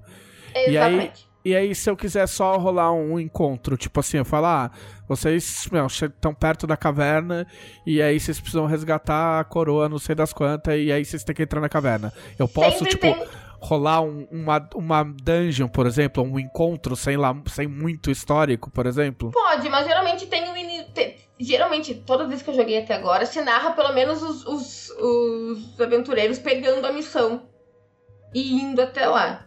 Né? Tipo, a maioria das vezes, a, a- a não ser que o, o transporte de volta seja importante, a gente pula essa parte, porque não vai perder tempo indo e voltando. Ó, uma viagem de 20 dias, e não tem muita graça, porque não é o objetivo. Mas o nosso encontro hoje foi bem basicamente isso, assim, a gente pegou, ah, chegou a pessoa lá que a gente já tinha encontrado numa missão no fim de semana, e a gente foi lá ajudar, ajudar nessa missão, e foi basicamente combate e, e- e tal. Mas foi bem divertido, foi muito engraçado. E é isso, assim. Tem as storylines da guilda, inclusive, né? Tipo, ah, coisas que se repetem em várias missões diferentes. Ah, tem um pessoal muito bom, a gente jogou. Eu joguei uma aventura muito legal do, do Shidak tentando invadir Valkyria. E aí ah, eu, eu tava num nível mais baixo, né? E a gente foi impedir um pequeno avanço. E o resultado dessa nossa aventura impactava numa aventura maior que seria a guerra em si. Né? Então a quantidade de inimigos que teria para o pessoal de nível mais alto enfrentar dependia se a gente ia- conseguir segurar esse, esse né? Então tem umas coisas bem legais. Agora eu sou uma pessoa de nível alto também. Não, e quem. des- Desculpa, e quem cuida dessa, desse metaplot Os que mestres. pode ou não acontecer? Os mestres, assim, Existe cada um. Os mestres em si têm, as, têm, os- têm os seus plots, e de forma geral, se tu vai usar um personagem de outro mestre, tu, tu conversa com ele. Tipo, ah, eu vou usar. Posso usar o personagem que tu criou pra tua storyline. Tudo acontece ao mesmo, meio que ao mesmo tempo. Né? Tá, mas existe um conselho de mestres que organizam essa- esses metaplots? Não né? existe um conselho de mestres. A gente tem um canal só dos mestres e o pessoal vai se falando por lá e se combinando coisas por lá e chamando uns aos outros no inbox e É combinando um coisas. conselho de mestres. Demorou pra mudar o nome disso pra Conselho de Mestres. Olha. É, é, exato. Não, mas é bem. Fica a sugestão. E é bem. Mas é bem legal, assim. E existe contagem de passagem do tempo e de estações do ano, por causa do drui, de druidas, né? Então a cada duas semanas é um mês, se não me engano. Eu não vou lembrar agora. A cada duas semanas. Eu não vou lembrar agora como é que é a contagem do tempo. Porque eu não sou druida, eu não cuido da contagem do tempo. Mas eu sei que. Quando Não, você perceber, seu personagem já vai ter 85 anos. em dois meses da, da vida real se passa um ano em Arton. Se eu não me engano, é isso. Ah, legal. Assim, esse lance do, da passagem do tempo pros druidas tem um jeito muito simples. Se o mestre não souber que estação é, rola um D4. Tipo, um é verão, dois é, É, não, legal primavera, é três a outono, quatro é inverno. Ponto. porque mantém pra Não, todo se- mundo se tiver, é muito igual, legal. Né? Se- eu acho muito legal, mas, tipo, Ah, o mestre não é própria obrigado a manter um calendário da campanha. Se quiser, foda-se, rola um D4 e decide na hora que estação é. Aí, uma vez que decidiu a estação, tipo, pode considerar que, ah, vai ser essa mesma estação pela aventura inteira. E quando mudar a aventura, pula pra estação seguinte. Pronto. Sabe, dá pra fazer um lance Sim. assim. Não precisa E, e é, e é bem legal, assim. controlando o dia a dia. E eu tenho jogado muito com a galera. Tipo, sexta-feira eu, eu tava com a aventura pronta pra mestrar. Pro pessoal de nível mais baixo e eu não tinha conseguido. E eu tava louca pra mestrar aquela aventura. Que surgiu de uma bobagem. Eu não sei, lembra que a gente tava falando de Avatar lá na guilda, no chat. Tem um chat off que é pra falar bobagem mesmo. E alguém, e alguém comentou, tipo, ah, imagina uma aventura com o tio dos repolhos do Avatar. Eu disse, eu vou fazer uma aventura com o tio dos repolhos do Avatar. E eu fiz. E eu tava louca pra mestrar. Aí sexta-feira eu disse, vou mestrar sexta-feira, meio-dia. Eu consigo terminar todas as coisas do trabalho até meio-dia. Acordei sete e meia da manhã pra poder fazer todas as coisas do trabalho até meio-dia. Que horror, Camila. Parece que estão multando a gente que acorda esse horário. Aí Não, ela tudo não acordou pra terminar as coisas do trabalho. Ela acordou pra terminar as coisas do trabalho pra poder pra mestrar. poder mestrar. Ah. Aí eu mestrei do meio-dia até as quatro. Joguei uma mesa das quatro às oito e joguei outra mesa das oito à meia-noite. E... E essa é a minha vida agora. Eu perdi completamente o controle sobre a minha vida. Mas Camila jogou uma, jogou uma mesa de aniversário. joguei mesa de Não aniversário no dela. fim de semana, que não era minha. É, Foi a mesma coisa, eu joguei sábado de tarde, eu joguei depois de Joias para Lamasto. E aí a Renata do- das Caquitas tava de aniversário, e ela transformou o aniversário dela num mini evento de RPG. Mini não, né? Porque foram quatro dias de mesas de RPG. não foi nada mini. de mini. Foi um grande evento de RPG. Caquitas, que é um acon- podcast, né? É um podcast feito pela Paula e pela Renata sobre RPG. Muito legal, já participei de, de, de podcast com elas, inclusive. E o que, que acontece? No grupo delas no Telegram, que é onde eu também estou, a gente saiu uma piada, porque eu, a Paula e a Naomi, que também faz parte do grupo, a gente tava jogando muita mesa. E alguém nos chamou de as três espias com mesas demais. E eu fiz uma montagem com as nossas caras em cima das espias demais. E aí, a Renata disse: Eu vou mestrar um RPG de três espias demais pra vocês, então.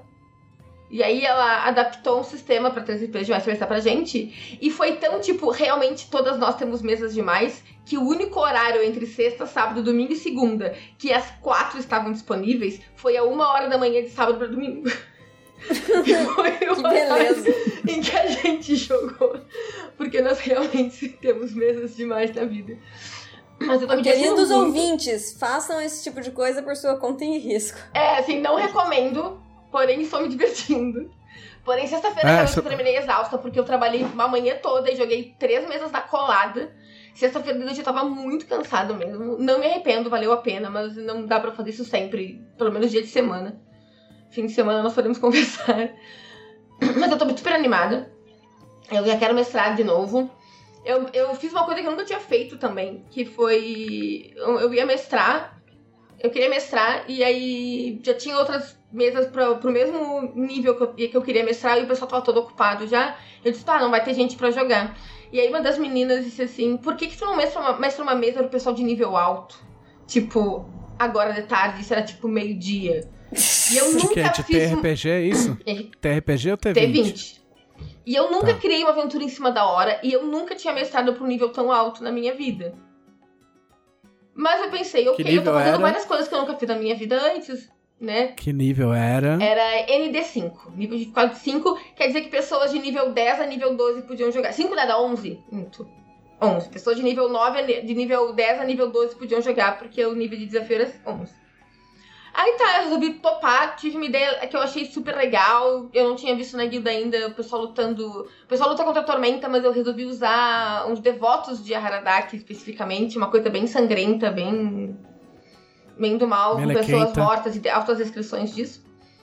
Só que eu, na hora que eu fui montar a- o combate no final, eu fui pra botar um negócio assim, eu digo, não, vai ficar muito pesado pra eles. Eu vou tirar. Eu ia fazer o, o- eles, ele- que eles estavam um ritual que é pra eles summonarem um dragão da tormenta.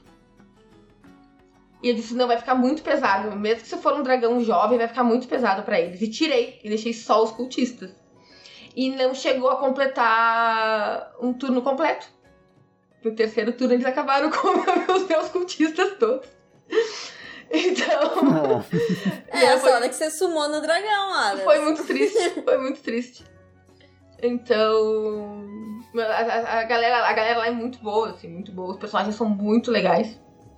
E... Mas foi legal, foi, uma- foi um desafio legal. Eu já tenho novos planos de como pegar essa gente. E eles não perdem por esperar. Eles não perdem por esperar. Isso acontece com todo mundo, Camila. Na... Quando eu mestrei o Lágrimas, eu botei lá o troll do gelo na ponte de gelo, tudo de gelo. Era pra ser um combate terrível de difícil e tipo, o troll nada fez. O, o Leonel, na, na mesa do fim dos tempos, lá no segundo episódio, teve um combate com os orcs. O Leonel tava todo empolgado. Os orcs não acertaram nenhum ataque. Eles não fizeram nenhum ponto de dano na gente. Não, mas enfim, é que assim, ó, não pegar o ataque nos jogadores é uma coisa bem normal. Inclusive, a, a- minha personagem, era, ra- ela, ela raramente leva dano. Eu tô. Agora tô nível 10, mas eu tô desde o nível 8 bater. Que eu consigo bater, dependendo de que- quem tiver comigo na, no time, eu consigo bater 42 de defesa. Então a maioria dos bichos não me pegam, eu tô batendo 20 de, de, de RD. Então, assim, é, é muito difícil bater em mim. Mas pelo menos tu tem dificuldade de matar o bicho que tá ali, mesmo não te acertando, tu tem aquela dificuldade de matar o bicho que tá ali, ficar tentando e tudo mais. E eles não tiveram nenhuma dificuldade de fazer isso. Hashtag chateada. Mas enfim, ah, mas enfim, eles não pedem pra esperar o que vem pela frente, né? Eu já tenho plano, já tenho dois plots que eu quero mostrar pra galera de nível mais alto. Então eles vão ver o que vai acontecer. Tão e agora eu tenho o mais importante pra mestrar, que é uma impressora. Que não gosta muito de mim. Que não gosta muito O de seu mim. grande companheiro pra mestrar online É uma, impressora, impressora. Porque eu realmente tenho muito problema de acompanhar as fichas dos, dos, dos vilões que eu preciso ao mesmo tempo que eu tenho que acompanhar as rolagens de dados dele no computador, deles no computador. É uma bagunça aí que eu não consigo lidar. Tanto é que da minha personagem eu tenho, pra não ficar olhando a ficha toda hora no computador, porque eu me perco também, eu tenho fichinhas que vocês não podem ver, mas eu vou mostrar pra galera que tá aqui, que estão em câmera com a gente, ó. Eu faço essas coisa fichinhas com as minhas habilidades. E aí eu tenho a São ficha maior. coloridas. Essa ficha maior é a ficha do meu combo, que é o que eu faço no primeiro, no primeiro turno do combate. Bom, Eu gasto como as 22 pessoas não estão vendo, eu Não, é. vou, eu vou descrever. Sabe aquelas fichinhas de fazer discurso? Que é, Ah, ah, é, é horizontal, assim? É, é met- um pouco menos de metade de um A4 e tem as linhas pra você escrever? É isso que a Camila está mostrando, só que é tudo colorido, com marca, marca texto. Tipo, no primeiro turno do meu combate eu gasto 22 PM pra ativar tudo que eu preciso ativar. Mas enfim, eu tô muito, muito, muito feliz jogando muito mais RPG do que talvez eu devesse. Tanto é que hoje, hoje eu passei, hoje foi até engraçado, eu passei meio mal hoje, não, não sei o que, que me deu. E aí sentei no, no sofá, o, o Mauro tava do meu lado, e ele me olhou assim, muito sério, tipo, quanto de RPG tu jogou hoje? Eu achei, tipo, ah, ele vai achar que eu tô muito tempo no computador e que é isso, né? E eu joguei, duma- joguei umas duas horas só, e ele, é isso, falta de RPG. Ah, Eu já tô achando que a. Camila vai pra reabilitação. Não, não, Já pode jogar mais. já, tá- já Mas tava assim, eu- eu, falando não já. joguei muito, não fiquei muito no computador e mesmo assim tive piriri. Foi só aquele salgadinho, sabor salgadinho lá e já, É isso. Já estragou. já estragou tudo. Mas é meio que isso, assim, que eu tenho feito. Eu tenho assistido coisas, eu tenho assistido, na verdade, Avatar. Eu ainda estou assistindo Avatar, porque eu resolvi assistir toda a lenda de Aang e toda a lenda de Korra. Eu tô assistindo, a- eu tô na terceira temporada da lenda de Korra.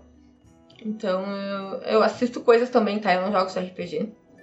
E eu É- trabalho é também, eu impressionante. RPG. Eu não Mas- sei de onde ela tira tantas horas no dia. Eu vejo a mágica acontecer e não entendo. Eu tiro essas horas do meu sono. Do sono que eu não tenho. Ah, mas eu também tô dormindo mal e não faço tudo isso. Mas eu tô bem feliz e, tipo, é que os jogos, eu já falei da, outra vez, né? Os jogos da guilda tu vai encaixando no teu horário. Tipo, o pessoal te diga, ah, vou narrar uma mesa agora, quem tá disponível? Se tá disponível, tu vai lá e joga naquela hora, assim. Então não tem muito comprometimento com o horário, com ter que acertar horário. Tipo, se o horário deu, deu. Tipo, tinha uma mesa agora de tarde, né? Tipo, eu não fui jogar porque eu tinha a gravação do podcast. Mas outras pessoas foram jogar, né? Até é bom deixar que outras pessoas joguem, porque eu tô pegando vagas demais. Mas enfim, e tem todo o desenvolvimento dos personagens que eu já falei aqui que eu amo. A gente tem as salas de roleplay por texto, então o que acontece entre aventuras, tu pode fazer todo o roleplay lá com os NPCs ou com outros jogadores, né? Ô Camila, Ah. repete qual que é o nome da guilda? É a guilda do submundo de Valkyria. Aqui eu tô. De Valkyria. As pessoas que sabem usar o Discord, é, é, é fácil de encontrar isso aí? Eu não sei como é que encontra. Nada é fácil no. Discord. É porque é Discord, assim, mas. é- existem várias guildas. Essa A é primeira a minha aventura preferida. é achar a guilda. É, é isso aí. existem, existem várias guildas. Você já entra na guilda no Eu não sei como é que cinco. funciona, mas eu sei que existem várias. Essa é a que eu participo e que eu gosto, que é onde eu me sinto bem. Né? Mas. É bem Parece que é legal. uma modalidade que tá se difundindo aí entre os jogadores de Tormenta. Não sei se tem de outros sistemas e tal. Mas... É, mas isso já existia presencialmente antes da pandemia. Tem uma guilda, ah, eu não vou lembrar o nome agora, do, do bode. Ah, do bode galante. Nossa. O pessoal do Bode Galante tem umas mesas que são presenciais, se não me engano. Ó, se, ele- se alguém aí estiver ouvindo, fizer parte dessa guilda, comenta aí no, no blog da Jambô, onde sair esse podcast, fala um pouco da sua guilda, mas que eu saiba, eles são três mesas que vão acontecendo as coisas e uma mesa impacta na outra e no fim do ano eles Ah, se não. reúnem pra fazer uma mesa gigantesca. Ah, não, é Coisa assim. diferente. É diferente. Não é a mesma É que coisa. esse sistema, esse sistema que a Camila tá falando, tipo assim, acontece coisa o tempo inteiro. Se você quiser ficar o dia inteiro lá, tipo, ou jogando, ou fazendo roleplay nas salas de roleplay, tipo, você fica, entendeu? Porque você Ah, joga o seu personagem. Você joga o seu personagem, seu personagem é nível 5. Aí você pega um cara vai mestrar uma aventura às duas da tarde. Aí você joga. Aí acontece uma coisa. Aí ele fala, ah, vou mestrar outra, tipo, às oito. Aí, enquanto isso, você pode ir pra sala de roleplay. E aí ficar conversando o que aconteceu entre, entre uma aventura e outra. Aí você tem um outro personagem. E aí um outro cara vai mestrar, tipo... Não, não, cada um tem um personagem só. Ah, tá. Ok. Só Cada pode ter tem um único personagem na guilda inteira. Exatamente. Ah, ok. Exatamente. Ok. Inclusive, e ele pode participar de qualquer aventura. Eu estou jogando lá com a Tali. Com a Taliandra. Eu que adaptei a ficha. É, Então, o que que acontece? Eu, eu gostei muito do conceito da personagem. E aí, eu conversando com o pessoal lá, o pessoal gostou muito da Tali. E assim, ah, por que contratar ela pra cá? Eu fiquei pensando, nossa, eu gostei do conceito dela e eu não queria deixar de jogar com ela porque foi tão legal. E aí, claro, é uma Tali de um universo paralelo ao, ao Lágrimas, né? Não é a Tali oficial. Ah, o background dela é o mesmo. É, lá eles começam no nível 13. Tem algumas regras que são diferentes pra poder funcionar num jogo de guilda, né? Que é diferente do T20 em si. E aí eu tô, eu tô jogando com ela lá. Então, tá bem divertido. Ela mudou muito do que ela era no Lágrimas, porque ela é na guilda agora. Ela mudou bastante. Muitas, muitas coisas, até, até um pouco da personalidade dela mudou. Alguma, por causa de coisas que aconteceram dentro da- da- das aventuras, dentro dos roleplays da guilda. Então é muito legal, assim, eu tô gostando demais, demais. Eu já falei semana passada, mas é que eu gostei tanto que eu quero falar de novo, eu gostei demais. Então, eu sou viciada pra fazer roleplay. Viciada, viciada, viciada. E. Enfim, é isso que eu tô fazendo das minhas semanas. Só mandar um beijo pro pessoal de lá. Beijo pra vocês, eu amo vocês, vocês são maravilhosos. e eles são muito queridos, assim, muito queridos. E muito pacienciosos. Direto eu vou rolar os dados e rolo na sala. Em vez de rolar na sala do jogo, eu rolo no chat off, porque eu fico acompanhando tudo e daqui a pouco eu rolo Ah, na sala é. errada. Tipo, eles nem usam Roll20 nem nada. É tudo feito É dentro tudo, do é, Discord. Feito dentro, feito dentro do Discord. É tudo dentro do Discord. Não usa mapinha, não usa nada. É tudo descritivo. É muito legal. E agora vamos às perguntas dos conselheiros, sendo extremamente redundante. Perguntas dos conselheiros. É, eu já expliquei quem são os conselheiros, então vamos direto pras perguntas. E eu falei pra vocês que ia ter pergunta a respeito do Gui para as pessoas conhecê-lo. Para as pessoas Conhecerem. conhecerem. Selo. Conhecerem o. Para as pessoas conhecer o Gui. Para que as pessoas possam conhecer o Gui melhor, tá bom? Isso, isso. E, enfim, assim como vocês conheceram melhor hoje o Guilherme Tel, vocês vão conhecer melhor o Guilherme Svaldi também. Nós temos aqui uma pergunta do Denilson Serafim. E eu vou ler aqui o que ele disse. Ele falou o seguinte: Ouvi no Nerdcast que a Jambô foi fundada com o dinheiro da premiação do Guilherme num campeonato de Magic e que ele é um campeão famoso do circuito. Isso procede? Porque se for verdade, acho que é a história de amor e empreendedorismo mais bonita que eu já vi. E aí, Gui, explica, explica. É, teve esse episódio do Nerdcast, né, sobre Magic, e aí o pessoal falou sobre o Gui, foi, foi muito legal. Conta, Gui. Sim, é verdade. Ah, isso foi em 2001. Eu ganhei um, um torneio internacional, Grand Prix, eh, em Curitiba. Gui era um jogador profissional de Magic. E Quantos anos você tinha, Guilherme? 18. E aí em 2002 a gente começou a Jambô. Isso aí foi fim de 2001. Ah, era um prêmio ah, em dólares. Não era hoje em dia, né? Senão eu teria me aposentado, claro. um dólar do jeito que tá hoje. É esse que você foi pro Japão? Não, isso foi antes. Eu fui pro Japão em 99. Por causa de Magic. Era da, por causa de Magic, era da seleção brasileira. Com tudo pago. Disputei o campeonato mundial Caraca. com tudo pago. Essa história é legal porque a, a Wizards, né, a empresa que produz o Magic, ah, mandava os, os, os membros das seleções nacionais para o campeonato mundial. E quando eu fui pro Japão, eles me mandaram uma mensagem com uma notícia muito ruim, que eles não tinham conseguido encontrar nenhum voo do, do Brasil pro Japão. Lembra que isso era 99, né? Era épocas praticamente medievais. e quase Guilherme Tell. E e é o único voo que eles encontraram que me levava pro Japão pra, a tempo de eu disputar o, o campeonato mundial. Eu teria que ficar duas semanas no Japão Pô, pra poder voltar no Brasil. Ah, que coisa chata. E, Que triste. e eles falaram que ah, é, é o único voo que tem. Aí, se tu quiser, a gente paga tudo durante essas duas semanas, mas tu vai ter que ficar lá no Japão. Eu, ó, que horror, vou ter que ficar duas semanas no Japão com tudo pago. você, ganha- você ganhou o campeonato em 99? Eu ganhei. Não, eu não ganhei o campeonato mundial. Não, o Grand Eu Prix. ganhei o campeonato na. Não, o Grand Prix foi em 2001. Ah, São tá. coisas Ah, A não, diferentes. dúvida tá, tá, é que o Gui foi para o Japão disputar o Mundial porque ele ficou em segundo lugar, né, Gui? Sim, da Campeonato Nacional de 99. Isso. E depois ele ganhou o Grand Prix. E era pra ele ter ido 2001. para os Estados Unidos disputar e não foi. É, não- é, era muito difícil fazer viagem internacional na época, era muito caro. Não, é que Não que hoje seja 99, barato, né? 99 foi o ano da o ano de Tormenta. Então é um Verdade. ano um ano cabalístico. Enquanto guia pro Japão, Tormenta, Tormenta tava sendo criada. Enfim, 99 foi o ano de Tormenta, foi o ano em que o Palmeiras ganhou a Libertadores, é um ótimo ano. É, inclusive a primeira vez que, eu, que o meu nome apareceu na Dragão Brasil foi por causa de Magic. Nem sei em que edição foi, mas não tinha nada a ver com RPG. E aí, Gui, você ganhou o Grand Prix e fez o que com o dinheiro? Ah, torrei todo, festa, droga. Não, na real, eu fiz uma coisa bem nerd. Eu comprei um computador, bom. E esse computador foi o início da Jambô. No início, a Jambô era um computador num, num quarto. Olha só. E aí ficava eu, meu irmão, o Rafael e o Leonel, os três em volta de um computador, revisando os livros que a gente ia publicar. Isso era o- lá nos primórdios. E, e aí foi indo, né?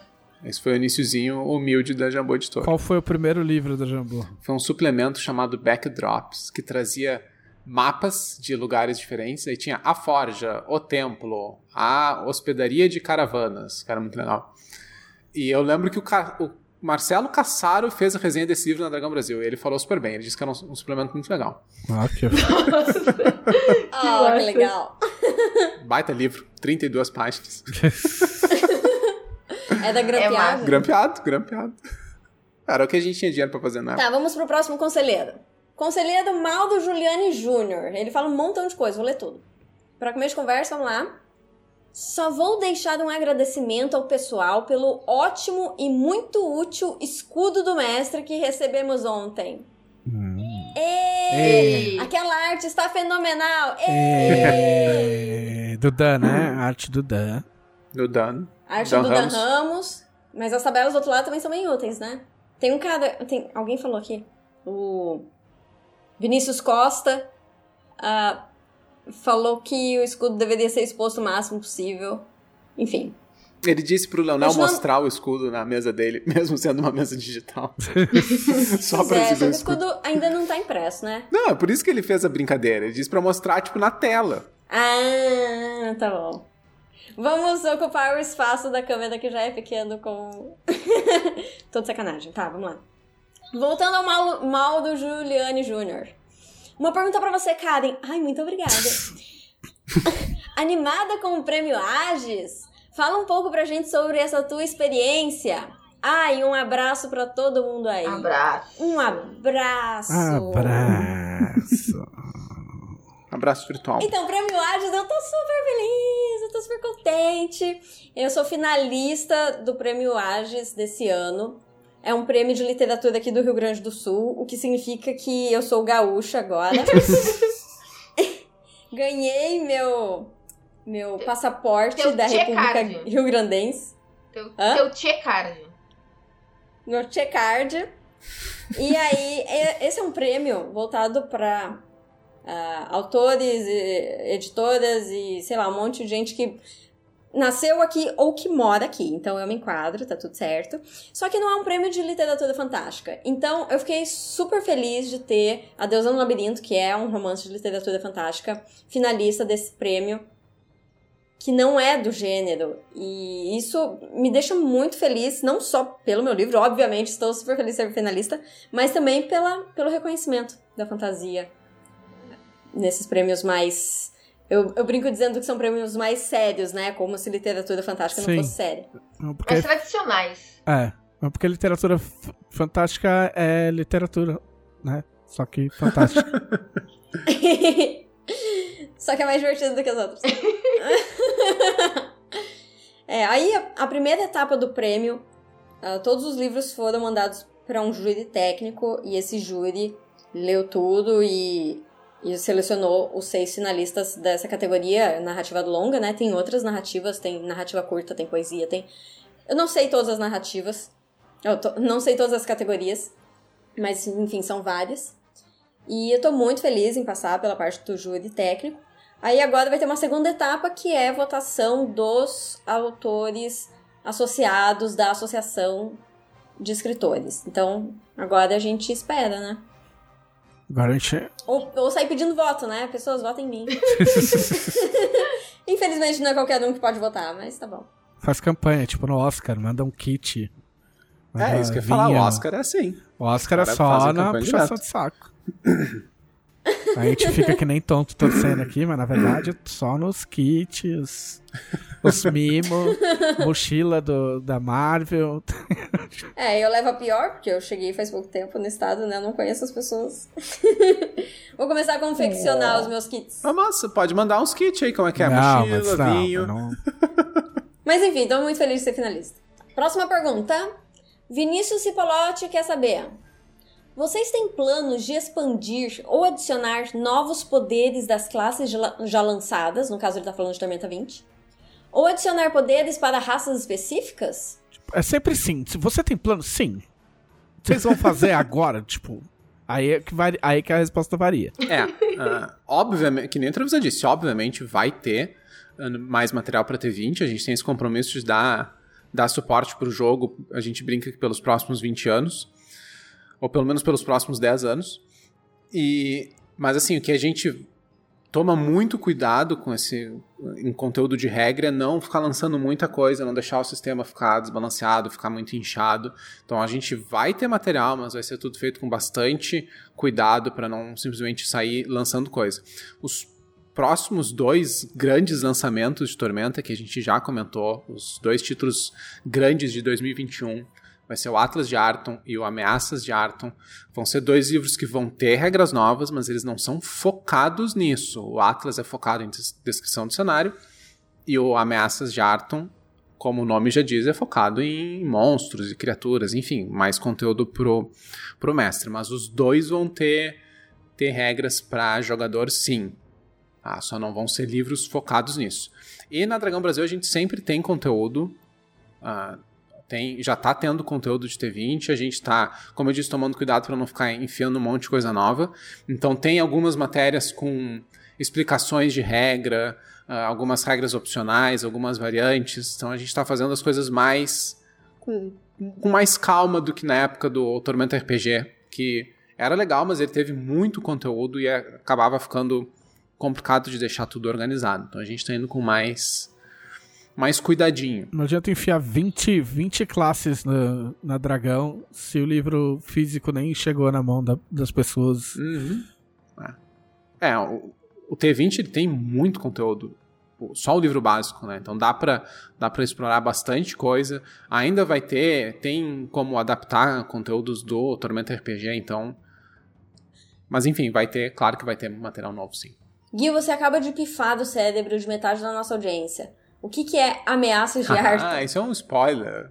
Isso é só pros muito espertos. Caralho, eu não tinha pego. É, esse é um, Eu não peguei.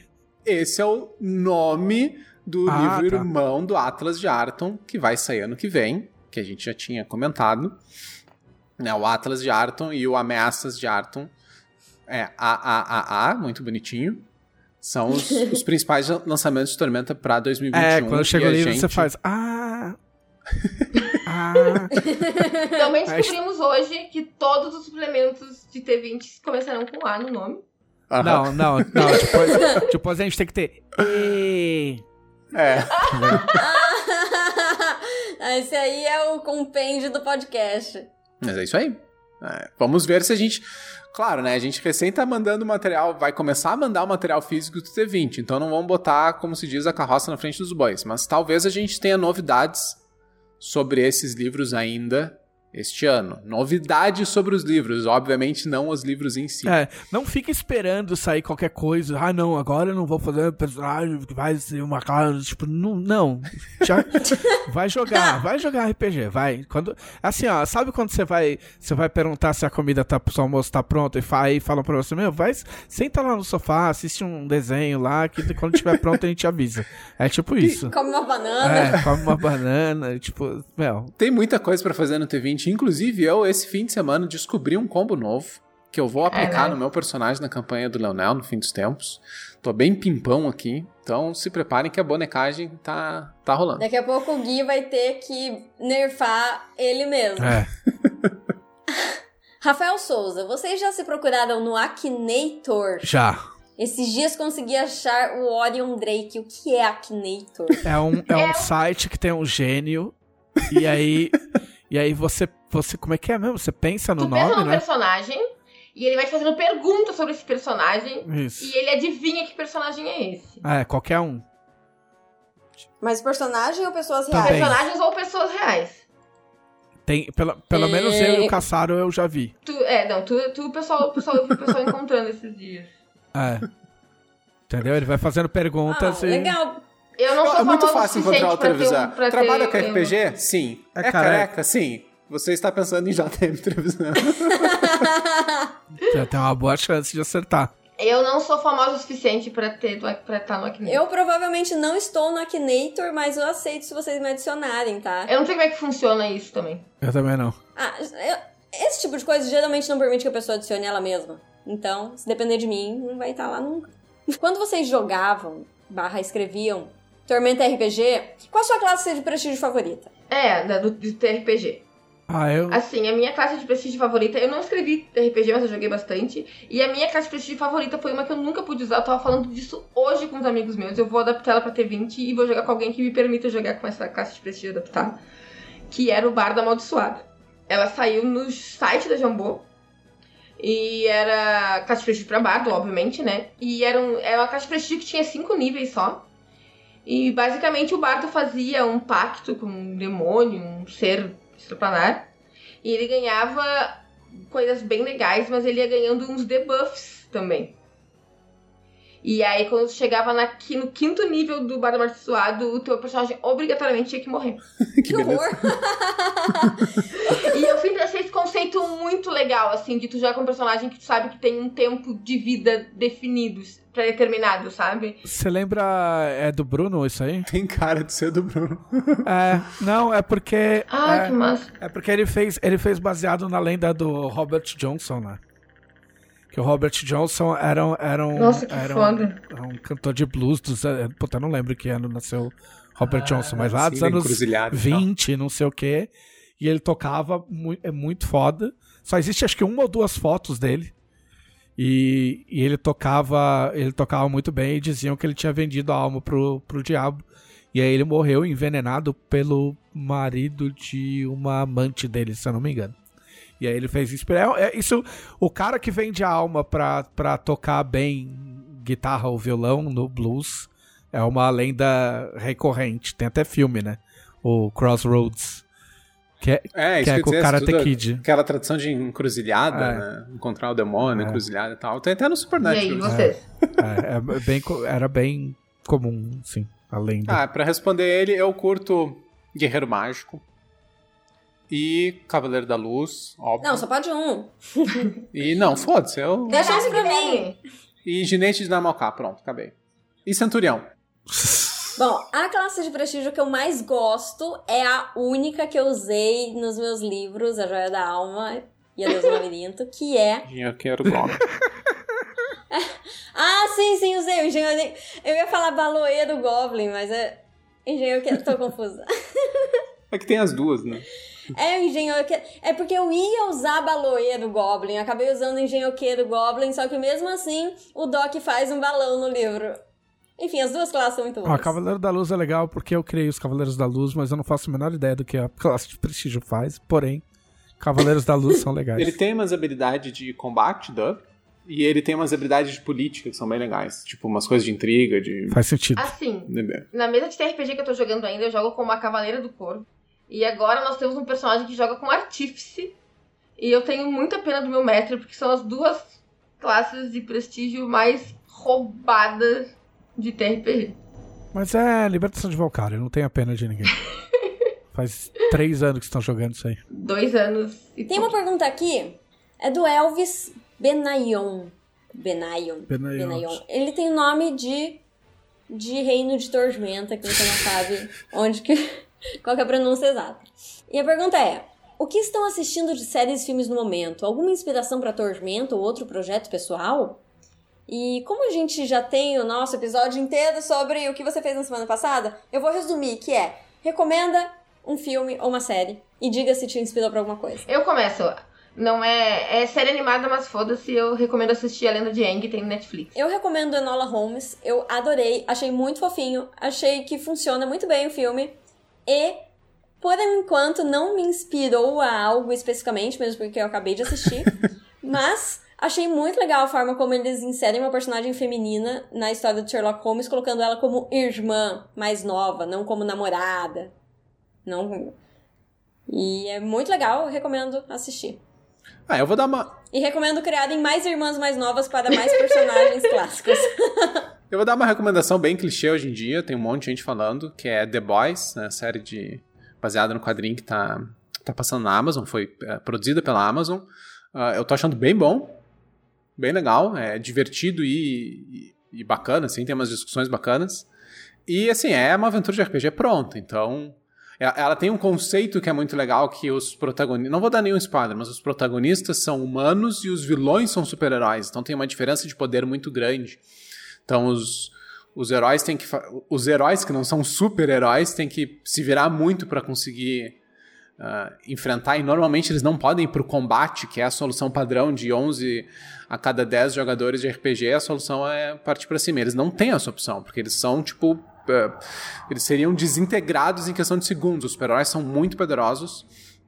E eles são pessoas comuns, mesmo que eles se- sejam treinados, tipo, eles são tudo meio que ex-militar, ex-forças especiais, eles são os caras fodão, mas ainda assim eles são de carne e osso.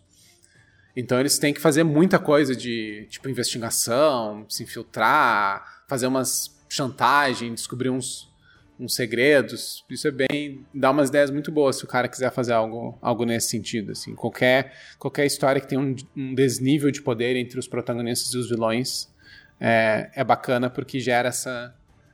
Gera essa necessidade dos jogadores terem que ter mais ideias do que simplesmente dizer eu ataco. Ah, eu andei vendo American Horror Story, que é, o, que é uma série que eu assisti quando saiu, e aí eu larguei na metade da terceira temporada, e aí eu resolvi retomar, e aí enquanto a Camila jogava RPG, eu assisti umas 4 ou 5 temporadas. E, então é legal, porque a primeira, a primeira é sobre uma casa mal assombrada, a segunda é, é a história de um, de um hospício na época que davam um eletrochoque nas pessoas. Ah, o terceiro é sobre bruxas modernas. Ah, o quarto é sobre um hotel meio mal assombrado. Não, o quarto é o qual? O quarto é o circo. Ah, é o Freak Show, que eu acabei esses dias. também que é muito bom. O quinto é o hotel. O quinto é o hotel. Enfim, o sexto eu não lembro. O sexto é o Roanoke. Acho que é o quinto que tem a Lady Gaga, né? É, o do hotel é que tem a Lady Gaga. Ela participa de dois, do Roanoke também. Mas é bem legal, cada um tem uma temática diferente, mas a graça é que eles repetem os atores. A maior parte dos atores é repetido. Então, tipo, vários. Tipo, cada série é. E é um universo interligado. Então, assim, se, se puder assistir na ordem, é melhor. Não é. Não anula nada. Mas você é, é, que, é o que eles chamam de série de antologia, né? Porque cada temporada é uma história fechada com início, meio e É. fim. Isso é bem bacana, Só- porque o cara olha hoje, tipo, ah, nove temporadas, não tô com saco de assistir tudo. Mas na real, tu só assistir a primeira temporada, ela fechou. Tipo, é uma história, tá ali, ela termina a única, no fim da a única coisa é que, assim, as temporadas são longas, tipo assim, dá a impressão de ser mais longa, tipo, são 13, 14 episódios. Tipo, fica um pouco a impressão de que, tipo, ok, podia ser mais curta. E normalmente ele é, meio esquisito, entendeu? Tipo, você vai assistindo achando que é uma coisa, e aí lá pelas tantas, é, lá pela metade dá uma virada e, e vira outra coisa, saca? Então ela não é tão estereotipada quanto possa parecer a hora que você começa a assistir. Mas eu acho que vale a pena, eu gosto bastante. Ainda faltam duas pra eu assistir, duas temporadas. Eu acho que eu. Eu acho que o cara que fez American Horror Story, eu posso estar viajando, mas eu acho que é o mesmo do The Boys. Eu acho que você tá viajando. Ou. ou não, então ele fez Glee. É Ryan Murphy, é o mesmo do Glee. Infelizmente o Leonel não tá aqui hoje, mas tem uma pergunta sobre a mesa dele que é: ah, cadê? João Ricardo Ramos.